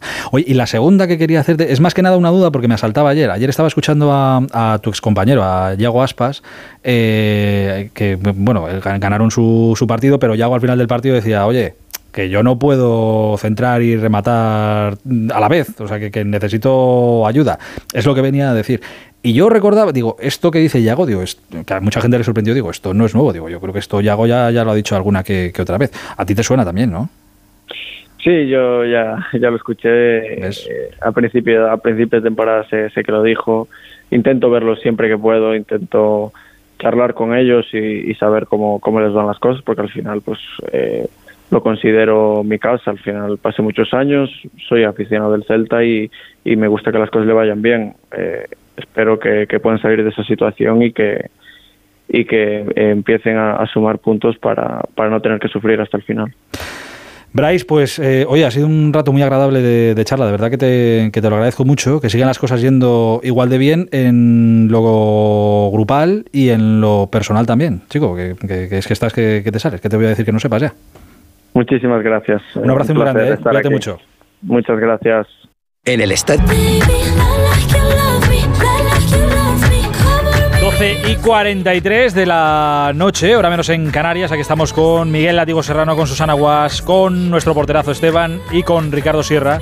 Oye, buen pelotero Bryce, ¿eh? Muy buen pelotero Bryce, ¿eh? es el segundo jugador más caro, ¿no? En la historia del club, de la Real, que costó 14 millones, ¿no? 14, 14, eso es. 14. Y está siendo barato. Y solo han pasado seis meses y ya es barato. es una gran noticia para la Real que la hace mejor. Eh, correcto. Y sobre todo también para la selección española. Este tipo va a ser muy importante en el próximo Mundial, seguro. Bueno, ya lo ha dicho él, que él tiene esperanzas y bueno, ha dicho que también Zubimendi. Bueno, es que hay mucha gente de la Real que, tiene pinta de que va a participar en la Xavi. española. Y bueno, sí, exacto, sí, sí. Ahí por allí gusta, gusta mucho. Oye, eh, claro, como les vimos le hemos visto a Bryce, que quizá no fue el que más brilló precisamente ayer en el Bernabéu, pero el Real Madrid Real Sociedad de ayer, eh, ¿no os parece de los mejores partidos que hemos visto esta temporada? ¿Estáis de acuerdo con eso? Del Madrid el mejor. En Liga el Madrid no ha jugado ningún partido. Digo casi, digo casi el, conjunto de, entretenido y de, todo, ¿eh? por parte de los dos. Pero es, es, tremendo cuando el Madrid juega bien, que es lo que siempre se le pide, se la pega. Es que es tremendo. Sí, pero jugando como ayer va a perder muy poquitos puntos a partir de Digo, eh, lo que pasa que claro, hay que mantener el, nivel de ayer todos los partidos, que no es fácil. Sí, porque Vinicius no falla tres manos a mano. O sea, el Vinicius de eh, ahora, el Vinicius ya eh, que falló tres, ¿eh? O sea, uno es que, fue por un poquito y otro de Yo por eso, Látigo, cuando dices el mejor partido del Madrid, a mí desde luego me pareció el más entretenido. Entre el Madrid y la Real Sociedad es que no podías ni, ni, ni, ni pestañear prácticamente. Me pareció el partido más completo si tenemos en cuenta eso que estamos eh, hablando, ¿no? le falló esa contundencia en las áreas, esa pegada que normalmente eh, suele tener. No es normal que el Madrid tire 20 veces a puerta, 7 veces entre los tres palos y que no marque un solo gol, ¿no? Entonces, ese es un déficit que hay que ponerle al Real Madrid, pero en el resto el partido fue extraordinario. Además, luego cuando se volvió eh, loco de ida y vuelta, pues fue muy entretenido también. Entiendo que también para los seguidores de la, de la Real Sociedad, ¿no? Pero yo no diría que es el mejor partido del Madrid porque le faltó esa pegada, pero desde luego como espectador, como aficionado, fue tremendamente entretenido. Sí, que, que un 0-0, hablemos de que para unos puede ser el mejor partido, dice mucho el partido, ¿eh? Un 0-0, que normalmente poco del resto hablamos de, aburridos. Pero claro, el 0-0 tiene, tiene por qué es, entre otras cosas, que los dos porteros estuvieron muy bien. Pero la Real Sociedad, el mérito ya no es solo ayer, es que eh, acabó jugando con un montón de gente de, de, Zubieta, ¿no? Si lo comparábamos con antes de Valencia, la Real Sociedad potencia la cantera. Roberto Lave está potenciando el club. Y, y, claro, un jugador ficha en la Real Sociedad cadete con la ilusión de jugar en primera división, porque sabe que hay un entrenador que los pone. No, no los enseña, los pone. Y ahí está el caso de, de 8 o 9 jugadores que juegan habitualmente. Decís de Bryce, bueno para la selección. La Real Sociedad es bueno en general para la selección. juega con 9 o 10 seleccionables por, por España. Y lo que va a fichar, pues es del nivel de Sadik, que parecía que era un, un trauma cuando se lesiona y aparece Sorlo, ¿no? que, que es el máximo goleador. Y hay mucha gente detrás, encabezado por Olave, que, que yo creo que le leí una entrevista en Marca este fin de semana que decía que eso lo fichaba especialistas, y es verdad, ¿no? Fue entrado mío en Almería, pero la visión ahora de gerencia de un club desde la dirección deportiva, fantástica. Ostras, pero es que hay que, hay que luego todo eso ponerlo a, funcionar. Y por eso decía Bryce ahora, que, y yo lo pienso también, que posiblemente Imanol sea, para la Real Sociedad, para esta Real Sociedad, sea el mejor entrenador que te vas a encontrar en el mundo. Da igual quien venga, a quien pusieras. Y Manolo es el mejor. Porque te traes a David Silva eh, y hay que hacerlo funcionar. Aterriza aquí Sorlot, que de repente que nadie sabe quién es, hay que hacerlo funcionar. Taque Cubo ha ido rebotando de equipo en equipo y no ha funcionado. Y en la Real funciona. Oye, mira qué partido hizo ayer el, chaval, el muchacho. Joder, Bryce, que viene del Celta y marca goles y funciona de maravilla. Ayer no renuncia a ganar nunca el partido con 10 bajas. Y además te queda la duda de qué hubiera pasado con Silva y con Merino, ¿no? Por ejemplo. Correcto. Esa es la duda que, queda también del partido del Camp Nou. es, que, es que cuando se lesiona... Eh, eh, sí, no, no digo que cuando se lesiona a los tondos son 11 bajas de la primera plantilla las que tiene sobre el partido. Además, acaba, eh, acaba el partido con, con, jugadores en la línea defensiva que no son defensores y además, bueno, pues con, con chavales, ¿no? Como la Sagasti, como, como bueno, como eh, Robert Navarro que sale, que ya jugó el otro día, con Marín, que también jugó el otro día frente al Fútbol Club Barcelona. Chavales, chavales, Pero que además lo que llama la atención es que ninguno desentona, que, todos, absolutamente todos encajan. Creo que estamos hablando de Bryce. O sea, está haciendo un temporadón y, es que han sido en meses y parece que ha nacido para jugar en la Real Sociedad cuando lleva toda su vida en el Celta de Vigo y está teniendo mejores números en la Real Sociedad que los que tenía el Celta de Vigo, Bryce Méndez. Bueno, pero es que cada jugador que sale de Zubieta es que eh, eh, entran y ninguno desentona. Eso es lo que llama mucho la atención. Me un ejemplo claro para mí al ecosistema de Wenger en, el Arsenal cuando consiguió que, todos los jugadores que se iban del Arsenal luego eran mucho menos de lo que eran en el Arsenal, pero en el Arsenal todos rendían de una manera bárbara y ese equipo era divertido, ese equipo ganaba, no siempre podía competir con los transatlánticos de la Premier, pero la Real es que es un equipo muy entretenido de ver y que gana muchos partidos. ¿eh? y el ejemplo que te quería poner de lo que es un jugador que que progresa y, que es mejor en el primer equipo que en el filial es el Normand. El Normand yo lo conocía cuando estaba en la Real Sociedad B o en el Sanse, como se llamase en aquel momento, y nadie pensaba que fuera a ser el central que es ahora. Y es un claro ejemplo que tú los pones, tú le das confianza, tú lo rodeas de experiencia, como puede ser de Silva, como puede ser Merino ahora, el Lustondo, y los jugadores rinden. Y, y bueno, pues lo de Imanol, pues está claro que, que es un entrenador que no quería entrenar a Real, no olvidemos que no quería entrenar, era, digamos, Boro 2.0, hmm. pero resulta que, se ha quedado y entiendo que cuando no entrena el primer equipo no querrá entrenar por ahí porque yo le, veo muy arraigado a, la cultura de, la Real Sociedad. Ahora que dices lo de, lo de Lenormand, mira, quizá en eso es de, de la charla que hemos tenido ahora con Bryce, quizá es en lo que no estoy de acuerdo que él decía, oye, que esas jugadas de los penaltis, las que tuvo ayer con Rudiger, que oye, pasa que en la de ayer yo creo que fue muy, muy evidente o demasiado evidente como para no pitarla, que en cualquier momento si te pitan el penalti te lo tienes que comer y no pasa nada. Igual que la segunda tarjeta Nacho, creo que era también, y es evidente, segunda tarjeta amarilla, roja, a la calle y el Madrid con, con uno menos y hubiera cambiado también el, el partido. Eh, pero me, quedo con, me quedo con eso, que es lo único en lo que no estoy del todo de acuerdo con, con Bryce. Fíjate, haces las cosas bien, que un juego de la Real escuchamos hoy. Pudimos hablar con él. Sí, sí, tal cual. No va a pasar nada, ¿eh? No, no, y no va a pasar nada y va a seguir. Con 39 puntos. Sí, sí. escucha, te habló de la expulsión y te habló de las jugadas polémicas y se fue diciendo es que es un chaval que habla muy bien y muy normal y, con la humildad que tiene el equipo que también es muy importante eso no desde el entrenador hasta, hasta el último no oye esta semana eh, con los dos partidos que, tenemos el miércoles y el jueves el Barça Betis y el Real Madrid Valencia con esos dos partidos se completará ya del todo la, primera vuelta de, la liga. Eh, cinco puntos por delante ahora mismo el, el Barça eh, la verdad es que me, han preguntado varias veces a lo largo del día. Tampoco me parece muy. Alexis, por ejemplo, Mr. Chip estaba este fin de semana que se le está poniendo al Madrid cara de tirar la liga ya y centrarse en la Champions. Y ojo, son cinco puntos. Tampoco es que sea una distancia sideral insalvable, ¿no? Es importante porque, sobre todo porque el Barça va en una proyección de, de, que es muy difícil que haga menos de 90 puntos. O sea, debería acabar la primera vuelta en torno a 50 y, y lo normal es que se vaya mínimo a 90. Y en esa proyección el Madrid va a ir exigido, pero, pero no es insalvable, ni mucho menos. Para empezar, porque eh, dependiendo de lo que ocurre en el clásico de Liga del Camp Nou, el Madrid ganó 3-1 en el Bernabéu. Es decir, al Madrid un empate ya le da el gol a veras particular. Es decir, que cinco puntos para el Madrid son cuatro, ¿eh? porque empatado a puntos, el Madrid, si, si no pierde o pierde por un gol o empata en el Camp Nou, sería campeón pero sí que es verdad que ir a remolque cuando el Barça, el Barça le han metido tres goles, o sea, le han metido seis, pero tres se los metió el Madrid. Entonces, en 16, 17 partidos le han metido tres goles. Es un equipo que, que está ahora racaneando en los resultados porque le falta Lewandowski, pero tú le metes a Lewandowski que sale a gol por partido y es que al Barça se le van a escapar. Yo estoy convencido que se le van a escapar por pocos puntos. Más que en la Muy primera pocos. vuelta, sí, pero pocos. Para mí la ventaja es considerable. ¿eh? Y es que además en el Barça saben que es un año que no pueden fallar. O sea, gana por la mínima, no luce, pero se lleva los puntos. O sea, gana partidos de campeón.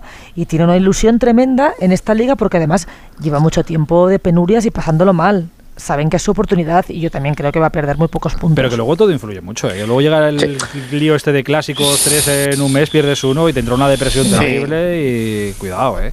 Digo, lo digo Yo para si el Barça fuera- y para el Madrid. eh, para los dos. Yo si fuera entrenador del Barça diría, somos estamos muy bien, encajamos muy poco, seis goles en 18 partidos, no fenómeno. Si fuera entrenador del Madrid diría, chicos, ganan, pero están muy cerca de empatar. En Girona están cerca de empatar. El otro día van a dejarse puntos. Quiero decir, las dos vertientes son válidas. Cinco puntos entre estos dos transatlánticos con lo que viene a partir de ahora. A ver, el que va de primero lo, firma, pero yo no lo veo que, que esté decidido ni mucho menos. Y el Madrid eh, se mete ahora en el mes de febrero, que es un mes donde arranca otra vez, ¿no? que empieza la Champions.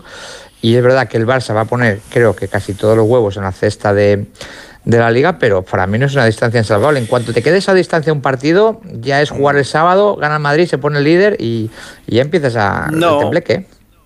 Insalvable no es, ¿eh? pero yo es verdad que veo al Barça muy, muy fiable, porque precisamente para, para ganar un título liguero tienes que ganar partidos como los que está ganando ahora el Barcelona, ¿no? Sin brillo, sabiendo sufrir, y eso es lo que está haciendo el Barça, y sobre todo esa fiabilidad que tiene atrás, es que hay una proyección de encajar 12 goles al final del- de, de la liga, de la temporada, 12 goles, eso es una, una barbaridad de solvencia No defensiva, yo creo que sería un récord en la liga, ¿no?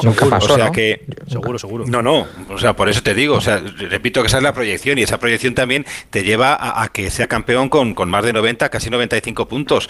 Y, y- yo creo que, a ver, el Real Madrid, claro, al Real Madrid no le debe preocupar, por ejemplo, perder pues eh, dos puntos como los pierde ayer contra el tercero de la liga, la Real Sociedad, pero sí le debe preocupar si se vuelve a esa dinámica, pues antes del Mundial, como, como que perdió, pues no sé si fue un Cádiz con Osasuna en casa, ese tipo de partidos que precisamente antes no perdía el Madrid y que, y que esta temporada, al menos al principio, sí que se dejó esos puntos, ¿no? Desde luego, yo lo que creo es que si el Barça sigue en esta, en esta tónica, el, el Madrid no se puede despistar nada, ni un partido más. No, no, eso seguro, pero, pero que este- esta sensación de, de ir exigidísimo que va el Madrid cambia eh, esta, esta misma semana. Es decir, si, si Puede, el Barça claro, pierde ante con el Betis, Betis. Ah, con el Madrid le Betis. gana a Valencia, Claro. te Sí, sí, pones te a pones a claro, dos y cambia todo. Claro, sí, Sí, sí. sí. Hablamos de un escenario no Claro, imposible, claro. un escenario que es que el Mm. Betis le compitió muy bien al Barça en la Supercopa y el Barça tiene que ir al Villamarín, no juega en el Camp Nou.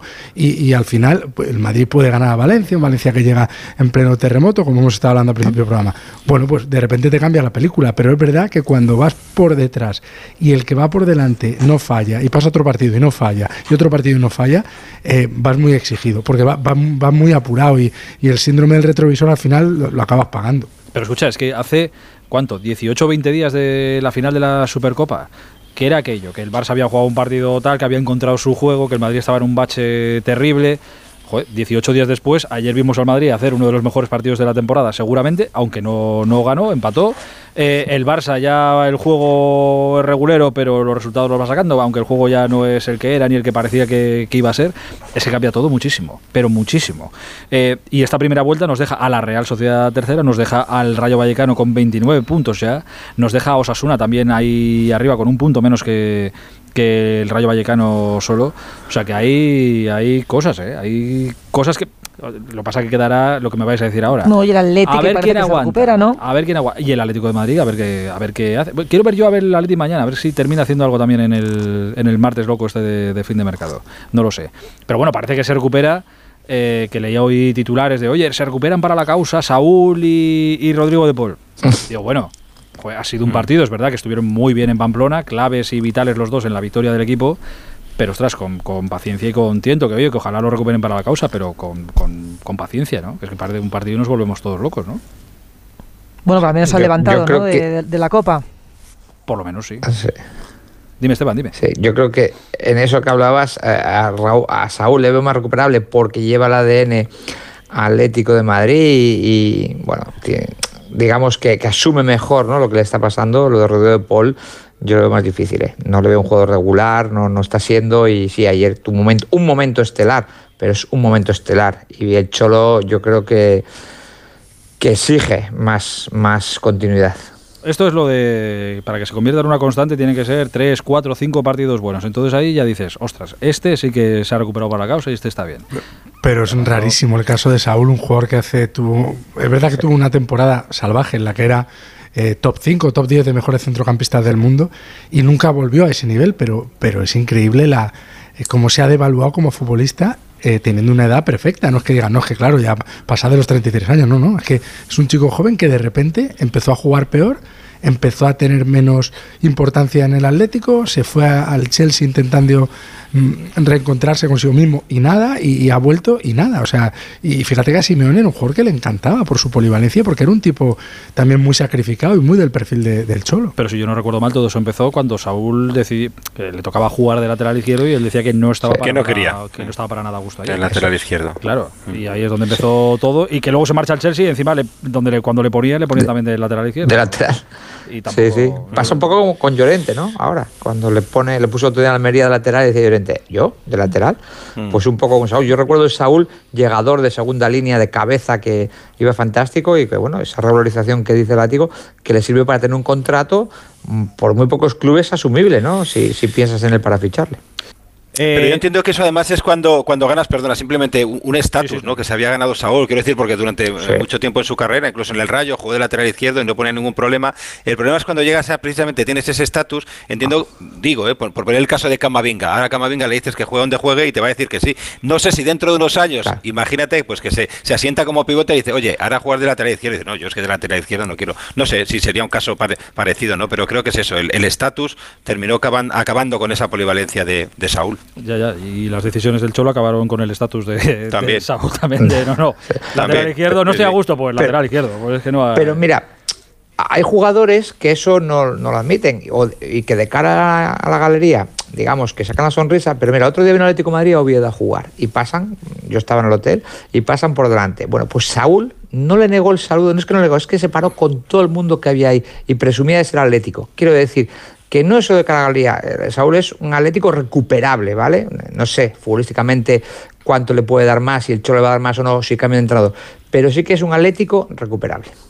Sí, bueno, veremos con el Cholo sin el Cholo, que eso también habrá que ahí está. Habrá que ver. Eso es importante también, ¿eh? Que está también en el aire. Yo, pero es una sensación, de verdad, es una sensación y ya sé que en el Atleti han pasado muchas cosas eh, últimamente, pero yo mi sensación y cada vez que escucho ahora al Cholo le veo más lejos que, que nunca.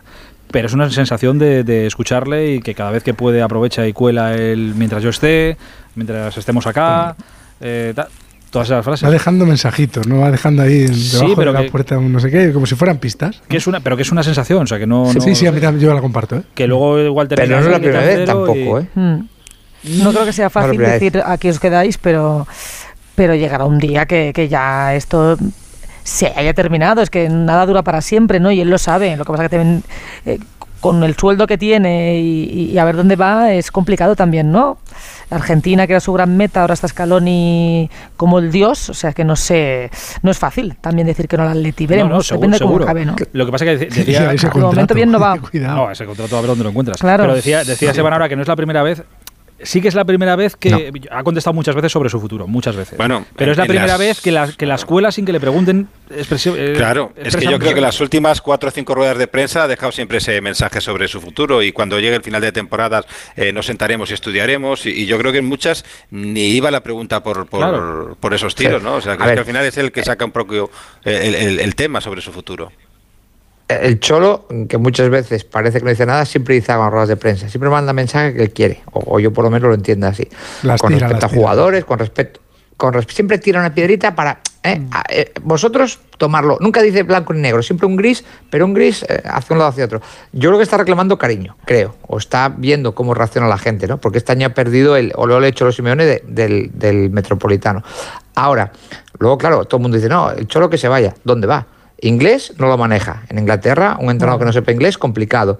Italia, no, no, no muchos sitios puede ir. En España, el salario, in- bueno, inalcanzable para la mayoría. Argentina, mm, o sea, quiero decir que él cuando dice me voy, ojo, ¿dónde me voy? A no ser que descanses y esperes alguna segunda oportunidad dentro de un tiempo. No lo sé. Eh, lo de que reclama cariño, es que yo creo que la en parte la carta de. Es que no sé si cariño, pero es verdad que es curioso que el Cholo diga que después del partido contra el Madrid, que no le interesa a nadie lo de la tarjeta de Ceballos y tal, y al día siguiente que nos encontremos con la, con la carta, que yo creo que es, lo hablamos anoche, creo que es una manera de, de la propiedad de decir, oye. Tú eres la cara visible del club y abarcas muchísimo, pero nosotros también estamos aquí, también nos preocupa el club y también tenemos cosas que decir. Y de ahí la carta de, Miguel Ángel. Eh, dame solo un minuto solo ¿eh? y termino escuchando algo con vosotros que quiero escuchar. Mirad, eh, solo, solo quiero que lo escuchéis a ver si, si os suena. Es alguien eh, muy conocido eh, arrepintiéndose de algo que hizo hace no demasiado tiempo. Mirad, escuchad. Después en el momento, me, o no en el momento, cuando termina todo eso, me, no me gusta, obviamente no me gusta eh, eso que hice, no me gusta el, lo que pasó después en el Andapayá. En el Andapayá y todo eso. Pero bueno, son momentos de, de mucha tensión, de mucho, de mucho nerviosismo y, y pasa todo muy rápido, no te da para, para pensar en nada y uno reacciona como, como, como reacciona. Pues a Messi no le gustó eh, el anda para allá. Ahora ya reflexionado y en frío, que, que no le gustó. Bueno, oye, re- rectificar es de sabios, ¿no? A mí No le pegaba además, así. pero bueno, esta- estaba caliente, estaba... Lo que no sé si habrán llamado a Mateo Laoz para decirle que igual también se pasaron con, con lo suyo un poco. Pero vamos, que, que- yo creo que Messi fue de los que mejor se comportó de, dentro de, Mm. de ese elenco de, que tenía Argentina en la selección. El, el Dibu esto no lo ha dicho, pero claro, ¿qué pensará Messi ahora después de haber rectificado? Que, que en Argentina está todo empapelado aquello con el anda para allá, y camisetas y tazas y bolis y... Bueno, y, y por El aquí bobo. también, ¿eh? El- que mira, Sí, que mira, sí, Bobo sí. ese. El, el- Todavía el hoy merchandising, el merchandising ha funcionado. Bueno, yo creo que al final hay que entenderlo dentro del contexto y forma parte ya de, de la historia del fútbol. Pero bueno, está bien que lo reconozca Leo Messi, ¿no? Porque yo creo que, como dice Miguel, ¿no? Yo creo que no le pegaba, ¿no? No, no era de Leo Messi ese tipo de, de reacciones, pero yo creo que todo es entendible dentro del contexto, ¿no? De lo que se vivió en el Mundial, de lo que vivió en eh, Argentina en el Mundial y de la presión y de, y de cómo estaba eh, Leo Messi en esos momentos, ¿no? Y, y bueno, reconocerlo después que, que no le gustó ese gesto, no, no he escuchado al Dibu Martínez, ¿no? Que al final No. creo que fue bastante peor lo que hizo él, No. eh, decirle que, que no le gustaron sus, sus gestos en su momento, ¿no? O sea que... Ni le has que, escuchado, honra. trayectoria- ni le vas a escuchar. No, no, no. La trayectoria del Dibu a la hora de hacer un poco el show que hace él con los penaltis y la trayectoria de Messi en el fútbol es, es bien distinta. Messi, claro, la presión que llevaba este mundial, su último mundial, eh, seguramente, o creo, Argentina, todo, todo giraba sobre él. Porque, bueno, la presión de Rodrigo de Paul, de Nahuel Molina, etcétera, bueno, pues sí, pero sí- sin más. Pero ojo, la presión de, de- de él, bueno, pues, pues le hizo explotar y, y ahora más en frío, pues habrá imágenes que, que quiera quitar, pero que, bueno, tampoco fueron tan graves jugando lo que te juegas. ¿eh? Eh, queridos, oye, eh, muchísimas gracias por este... Por cierto, Susana, me he acordado esta mañana de ti. Y, y- y dirás, ¿y por qué? Pues, ¿Qué ha pasado? No, no, es que, y además, ¿por qué de Susana? Pues es que sé que le gustó mucho. He pasado esta mañana por un, un colegio y debían de tener, no sé qué día era hoy, pero estaban todos los niños en el, en el patio. Había alguna, no había clase hoy, lo que sea, estaban todos en pues, una fiesta en el patio haciendo actividades allí. ya. Había música a todo trapo y durante un momento estaban todo, igual eran 300 alumnos, pues todos al unísono con la música, con la canción de Shakira de Ibizarrap está de fondo, eh, pero todos hasta la última letra se sabían, Escucha. todos cantando la capela. allí. Digo, madre mía. Y me acuerdo de ti. Digo, mira, esto le- gustaría a Susana. Mi hijo con 8 años se la sabe mejor que Shakira. Bueno, Es horroroso. 24 horas, una matraca, no os lo podéis imaginar. Bueno, horroroso no, porque a mí, a mí es que me tiene enganchadísima también. al final. claro. Aitor, tengo que decirte que hoy he visto a Susana en la redacción duermo. cantarla y bailarla. Y no estoy mintiendo, ¿eh? ¿Ves? Pues ¿A con, que ra- sí? con razón me he acordado yo de ti esta mañana. claro, que está ¿Pero todo he unido. animado el cotarro o no? Y tanto que sí, y tanto que sí. Queridos, un abrazo muy grande. Feliz semana, eh. Cuidaos mucho. Un abrazo. Buenas noches. Hasta ahora, hasta ahora. perdón que te. Radio Estadio Noche, Aitor Gómez. Ayer, bueno, ayer, ayer pasaron muchas cosas y muchas de ellas pasaron en el mundo de- del tenis porque ayer Novak Djokovic ganaba por décima vez el Open de Australia, que a su vez es el Grand Slam número 22 para él, empatando con Rafa Nadal. A su vez volvió a colocarse como número uno del mundo y a su vez se convierte, si es que no lo era ya, en el gran favorito para ser el que termine su carrera con más grandes slam, eh, a la que le, bueno, su carrera a la que le quedan todavía, entiendo, unos años, no sé si dos, tres, cuatro, cinco, bueno, no lo sé. Todo eso conseguía ayer el serbio ganando a Chichipas en la final de, de Australia. Y yo quería hablar de esto y de muchas más cosas con nuestro Feliciano López. Hola Feli, buenas noches. Buenas noches, ¿cómo estás? Bien, ¿y tú cómo estás? Pues bien, no me puedo quejar de la vida. ¿Te pillo de, te pillo de vuelta en casa o estás todavía en Mallorca? No, estoy en Mallorca, estoy en Mallorca. Estoy aquí entrenando unos días, preparándome un poco para los torneos que voy a jugar este año. Y nada, muy contento por aquí entrenando en la Academia de Rafa.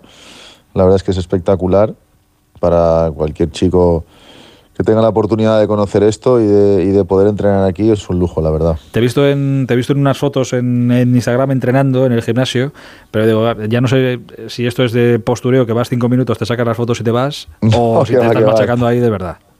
No, no, estaba entrenando y vino el fotógrafo de la Vale, academia vale. y me- nos trincó ahí, nos trincó en fraganti. Eh, oye, ¿has estado, con, ¿has estado con Rafa? ¿Qué tal está? Bien, bueno, a ver, bien dentro de, De lo que cabe. De lo, de lo que cabe, sí. La verdad es que ha sido un palo duro eh, empezar así un año donde tienes puestas muchas ilusiones, porque siempre todos pues empezamos el año con ilusión, cada uno con sus metas y sus ilusiones. Pero la verdad es que bueno, empezar el año así no es, no es del agrado de nadie, la verdad. Eh, pero bueno. Eh, está acostumbrado también a sufrir palos, a, lidiar con lesiones durante toda su, su carrera deportiva y bueno, ahora toca descansar, esperar a que la lesión pues eh, mejore y, y yo creo que ya pues me imagino que no hablé con él del calendario ni nada, pero me imagino que con las con las esperanzas de la esperanza de poder estar a tope para la temporada de tierra. Eh, de, de lo, es que te lo pregunto, ¿de lo tuyo se sabe algo? De lo tuyo me refiero, de, por ejemplo, de lo de jugar en Madrid. ¿Se sabe algo de eso? Todavía no, ¿no? Todavía no. Me- me gustaría, todavía no. Estoy hablando con la ATP y con, y con IMG a ver de qué manera eh, pues se, se puede, se puede conseguir que pueda, que pueda jugar en Madrid. Primero quiero que, que no se vea afectado mi puesto, que no haya ningún problema, que todo sea de manera transparente y, y que tanto la ATP como los nuevos dueños del torneo pues tengan claro que yo lo que quiero es, es, eh, jugar, pero siempre y cuando no vaya a perjudicar nada, ¿no? Eh, en eso somos muy claros, tanto yo como la gente del equipo, que oye, que si puedo jugar en Madrid, si oficialmente me tengo que retirar un año de la dirección del torneo, pues lo haré, pero bueno, que todavía eso está, está un poquito en el aire, estamos hablando con ellos a ver de qué manera lo podemos, lo podemos hacer. Oye, creo que no te, eh, no te pregunté el, día que viniste a la radio hace, hace unas semanas a, a contarnos que este iba a ser tu último año. Creo que no te lo pregunté. En, en un mundo soñado, ¿qué partido te gustaría que fuera el, el último? Quiero decir, no sé si te gustaría más un dobles, un individuales, eh, contra alguien Es concreto. complicado, es complicado. Pues mira, me gustaría eh, que mi último partido a lo mejor fuera una final de Copa Davis en España. Nos ha ejemplo. jodido, claro, amigo. Ya, ya. Eh, eso sería muy bonito. Eh, un partido contra Rafa, por ejemplo, en Madrid o en la central de Roland Garros. Un partido contra Federer en la central de Wimbledon. Eh, bueno, pero lo, si lo de Rafa todavía es uno- posible, pero, pero lo, lo de Federer va a estar más jodido. Pero si tuvieras que decirme uno, si tuviera que elegir uno, a lo mejor jugar una final de Copa Davis en casa y ganarla. nos ha fastidiado. Bueno, eso lo, eso lo tienes que negociar con el, el capitán de la Davis. Ya sabemos que es Sí, sí, sí. Duro está duro, está duro. El, el- sí, sí. el hombre, de- el alicantino, el, el hombre de Javia está, está un poco crecido ahora con la capitanía. Vamos a tener que, vamos a tener que currar mucho Ya para no, te, ya no te coge el teléfono, no te contesta tanto el mensaje. Nada, Ah. Estaba haciendo bici, subiendo montañas y con el móvil apagado, es un desastre. Oye, no te, no te llegué a preguntar, que cruzamos algún mensaje, pero no te pregunté. ¿Viste al final el, el derby de Copa con Rafa ahí en la academia o no? No, no lo vi aquí. No lo vi aquí, lo vi, bueno, perdón, no lo vi aquí, no lo vi con él, lo vi solo. Solo. Lo vi solo y disfruté bastante, la verdad. ya, ya me imagino. Eh, me pareció de los partidos intensos y bueno, a ver, siempre hay polémica, ya sabes que eh, realmente, aunque no la haya, siempre la gente la inventa, porque no hay partido de fútbol de, que enfrente a Madrid Atleti o Barça Madrid o tal, que no haya polémica. Pero a mí, sinceramente, me pareció un partido bastante bonito. El Atleti jugó muy bien. Durante un rato pues, fue superior. Después el Madrid sacó la garra al final y pudo llevarse el partido. Pero me parece un partido, más allá de la polémica que creo que para mí está ha sido un poco exagerada lo que han querido crear. Me pareció un bastante buen partido de fútbol, por lo menos lo que yo vi. Tú con, con, Miguel Ángel creo que tienes buena relación con Miguel Ángel Gil, ¿no?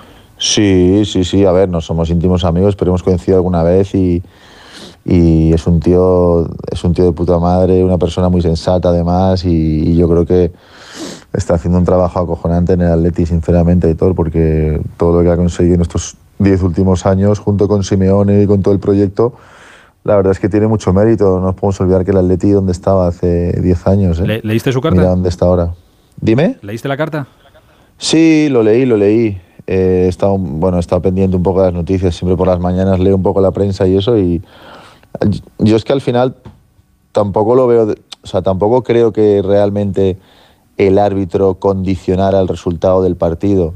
Al final, claro, es, es, mi, modo, es mi, mi punto de vista. Como sabes, en el fútbol una jugada hay 100 maneras de y 100 interpretaciones distintas. a veces ni los árbitros. Miguel Ángel habla en, la carta de, habla la carta de esa jugada, es verdad que cita la jugada de la amarilla, la segunda hipotética amarilla Dani Ceballos, que podía haberlo sido perfectamente, pero ya ahí habla también de, otras cosas, de oye, del entorno. Sí, es, que, es que yo creo. Sí, sí, yo, yo entiendo la frustración de, de un dirigente del, del club que, pierde ese partido, o sea, por ese lado sí que lo entiendo. Lo que dice de Ceballos, pues puede ser que tenga razón. Yo, yo entiendo que esa jugada puede ser de amarilla, pero tampoco podemos pensar en la mala intención de los árbitros. Yo creo que en general, eh, si no creemos en los árbitros, eh, es que mal vamos, Aitor. Al final tienes que creer que los árbitros hacen su trabajo y que se equivocan. Para, para bien y para mal. Algunas veces te perjudican y otras te favorecen. Yo lo de Ceballos lo entiendo, puede ser segunda amarilla. La expulsión de, de um, yo creo que fue merecida. En mi opinión, seguramente a lo mejor habrá mucha gente que piense lo contrario. Para eso, si a veces no se ponen de acuerdo ni los que están en el bar con el que está en el campo, o sea, como para poner de acuerdo a dos aficionados de dos equipos distintos. Pero, pero a mí Miguel Ángel nunca, o sea, sinceramente me parece una persona muy sensata y, que siempre nunca, nunca le he escuchado una declaración fuera de lugar, es una persona bastante tranquila, eh, no, no es nada polémico con sus declaraciones. Respeto lo que piensa del partido, ¿no? O sea, en ese sentido no tengo nada, nada que decir en contra de él. Novak Djokovic, eh, decía ayer tu amigo Chichipas eh, que es el mejor que jamás ha cogido una raqueta. ¿Se pasó de frenada o esto puede que haya mucha gente que, lo piense? Bueno, a ver, seguramente ahora, habiendo empatado a Rafa en Grand Slams, mucha gente lo pensará. Eh, a ver, yo creo que ahora, con 22 Grand Slams, yo creo que entre entre Rafa, Federer y él, bueno, Federer está un poco por detrás porque tiene 20, pero todos los otros datos estadísticos que podemos valorar para, para, poder, para poder decidir quién es el mejor de la historia favorecen a Novak. Luego ya habrá gente que pensará, bueno, pues para mí sigue siendo Rafa, para mí es Novak. A ver, Novak ha ganado pues seis veces el máster en semanas número uno, pues creo que tiene también el récord absoluto eh, por encima de Federer y de, y de Rafa. Eh, pero bueno, siempre va a estar ahí el debate. Yo creo que al final, obviamente los grandes slams quizás sean lo que, el, el, dato que más marca, ¿no? un poco diferencial.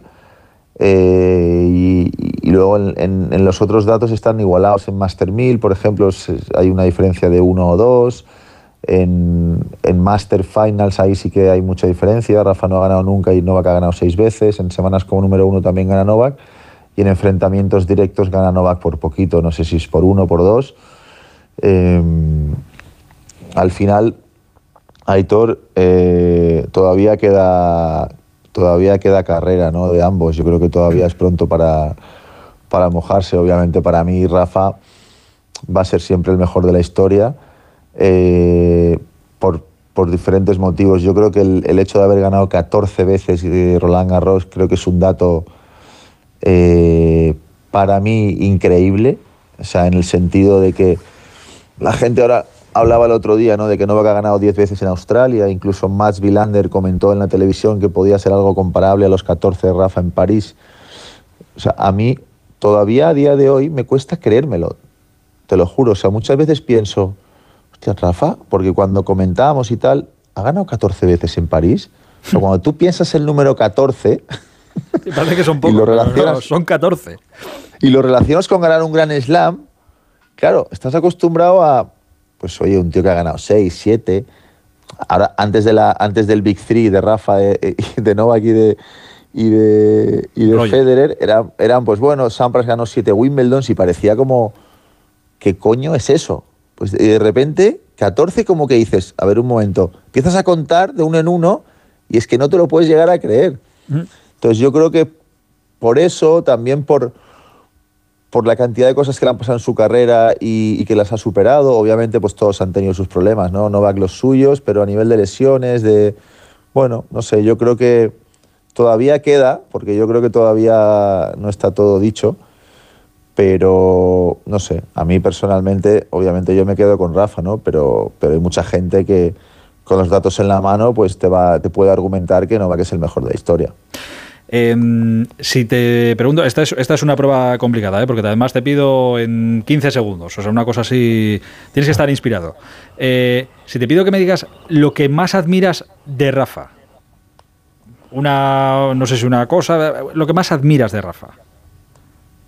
Pues de Rafa admiro dos, dos cosas principalmente. Una es su humildad y otra es su capacidad de superación.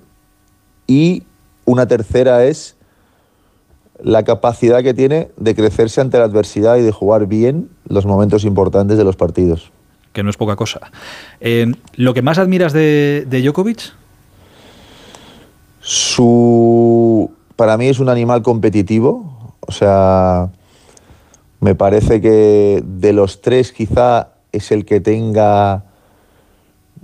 No sé si más ganas, no sé cómo definirlo, pero pero yo creo que daría lo que fuera, a lo mejor incluso un poquito más que los otros dos, por llegar a ser considerado el mejor.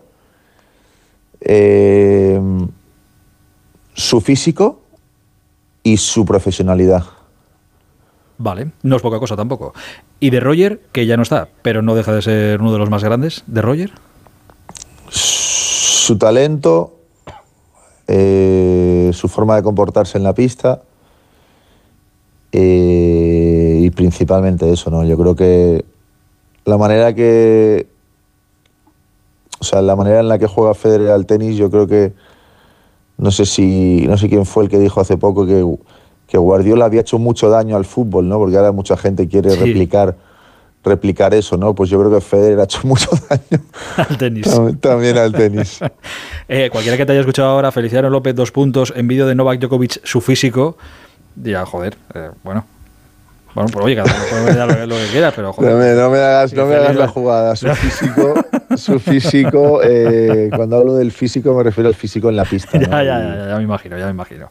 Va relacionado también con su profesionalidad, ¿no? Al final, Novak tiene 36 años, creo que cumple, y el otro día jugaba la final de Australia contra Stefanos, que tiene 24, si no me equivoco, y parecían de la misma edad, o sea, la movilidad y todo eso también es gracias a, lo que se cuida, a, la, su profesionalidad, a vivir 24 horas para el tenis, eh, a continuamente estar buscando pues diferentes formas de, de poder seguir mejorando, de, de, cuidarse para poder seguir este, alargando su carrera y, y competir contra gente que es 10 años como mínimo más joven que él.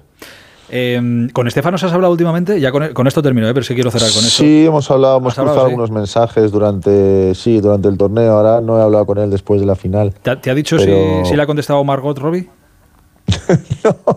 ¿No? No me, no me ha dicho Pues esa, eso. esa pero- era la gran pregunta, vamos. Estamos todos Sí, pendientes. ahora, cuando le vea en Acapulco le preguntaré. Eh, yo, mira que he visto cosas en una pista de tenis. Fue y no- toda una declaración de intenciones, ¿no? eh, pero vamos, yo no había visto nada igual. Había escuchado desde la grada, sí que he escuchado muchas veces, oye, cásate conmigo, eh, estás muy bueno. Bueno, cosas de estas sí que había escuchado, pero así un tío con el micrófono en la mano diciendo, oye, Margot, ¿dónde está? Podía venir aquí a echar un rato. Pues la verdad es que no lo había escuchado nunca.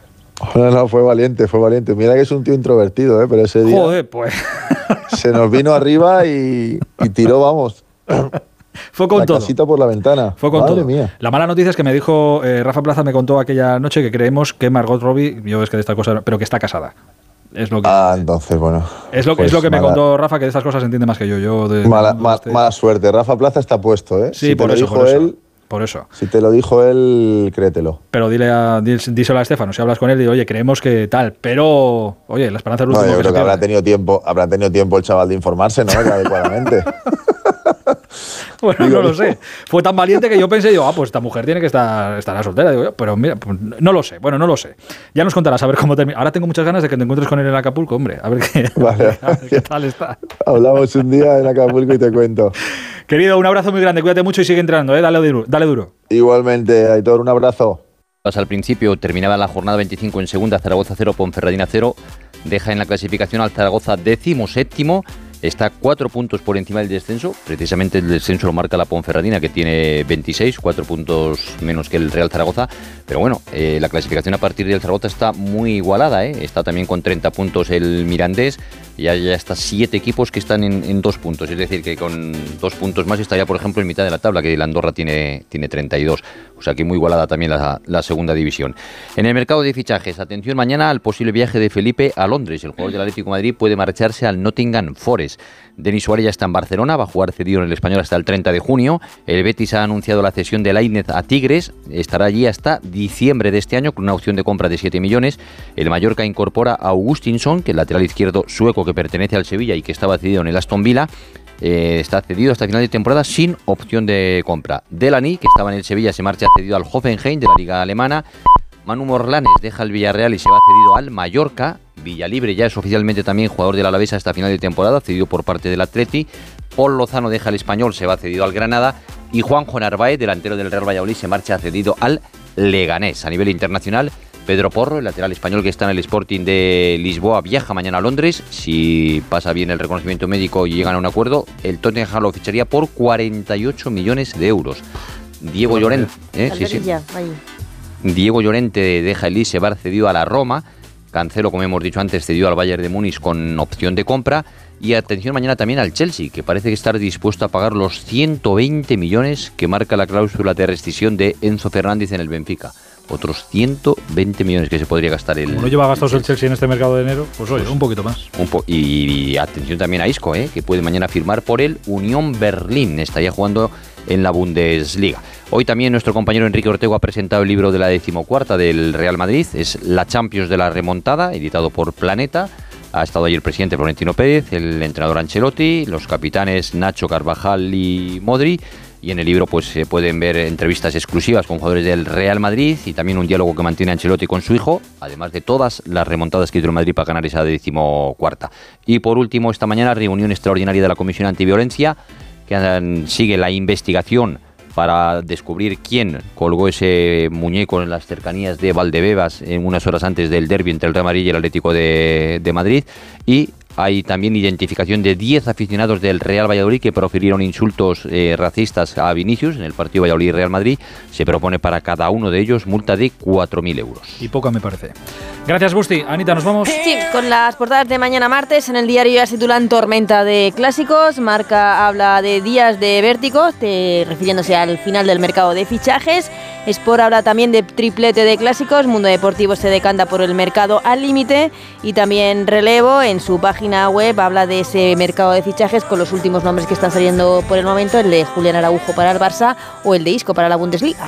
Gracias, Anita. Si llegamos a la 1 y 32 minutos de la madrugada, ahora menos en Canarias, mañana a las 11 y media aquí estaremos para jugar un ratito en este Radio Estadio Noche. Hasta entonces, ya sabéis que la radio Onda Cero está siempre a vuestro servicio. Un placer, hasta mañana, adiós. Radio Estadio Noche, Aitor Gómez.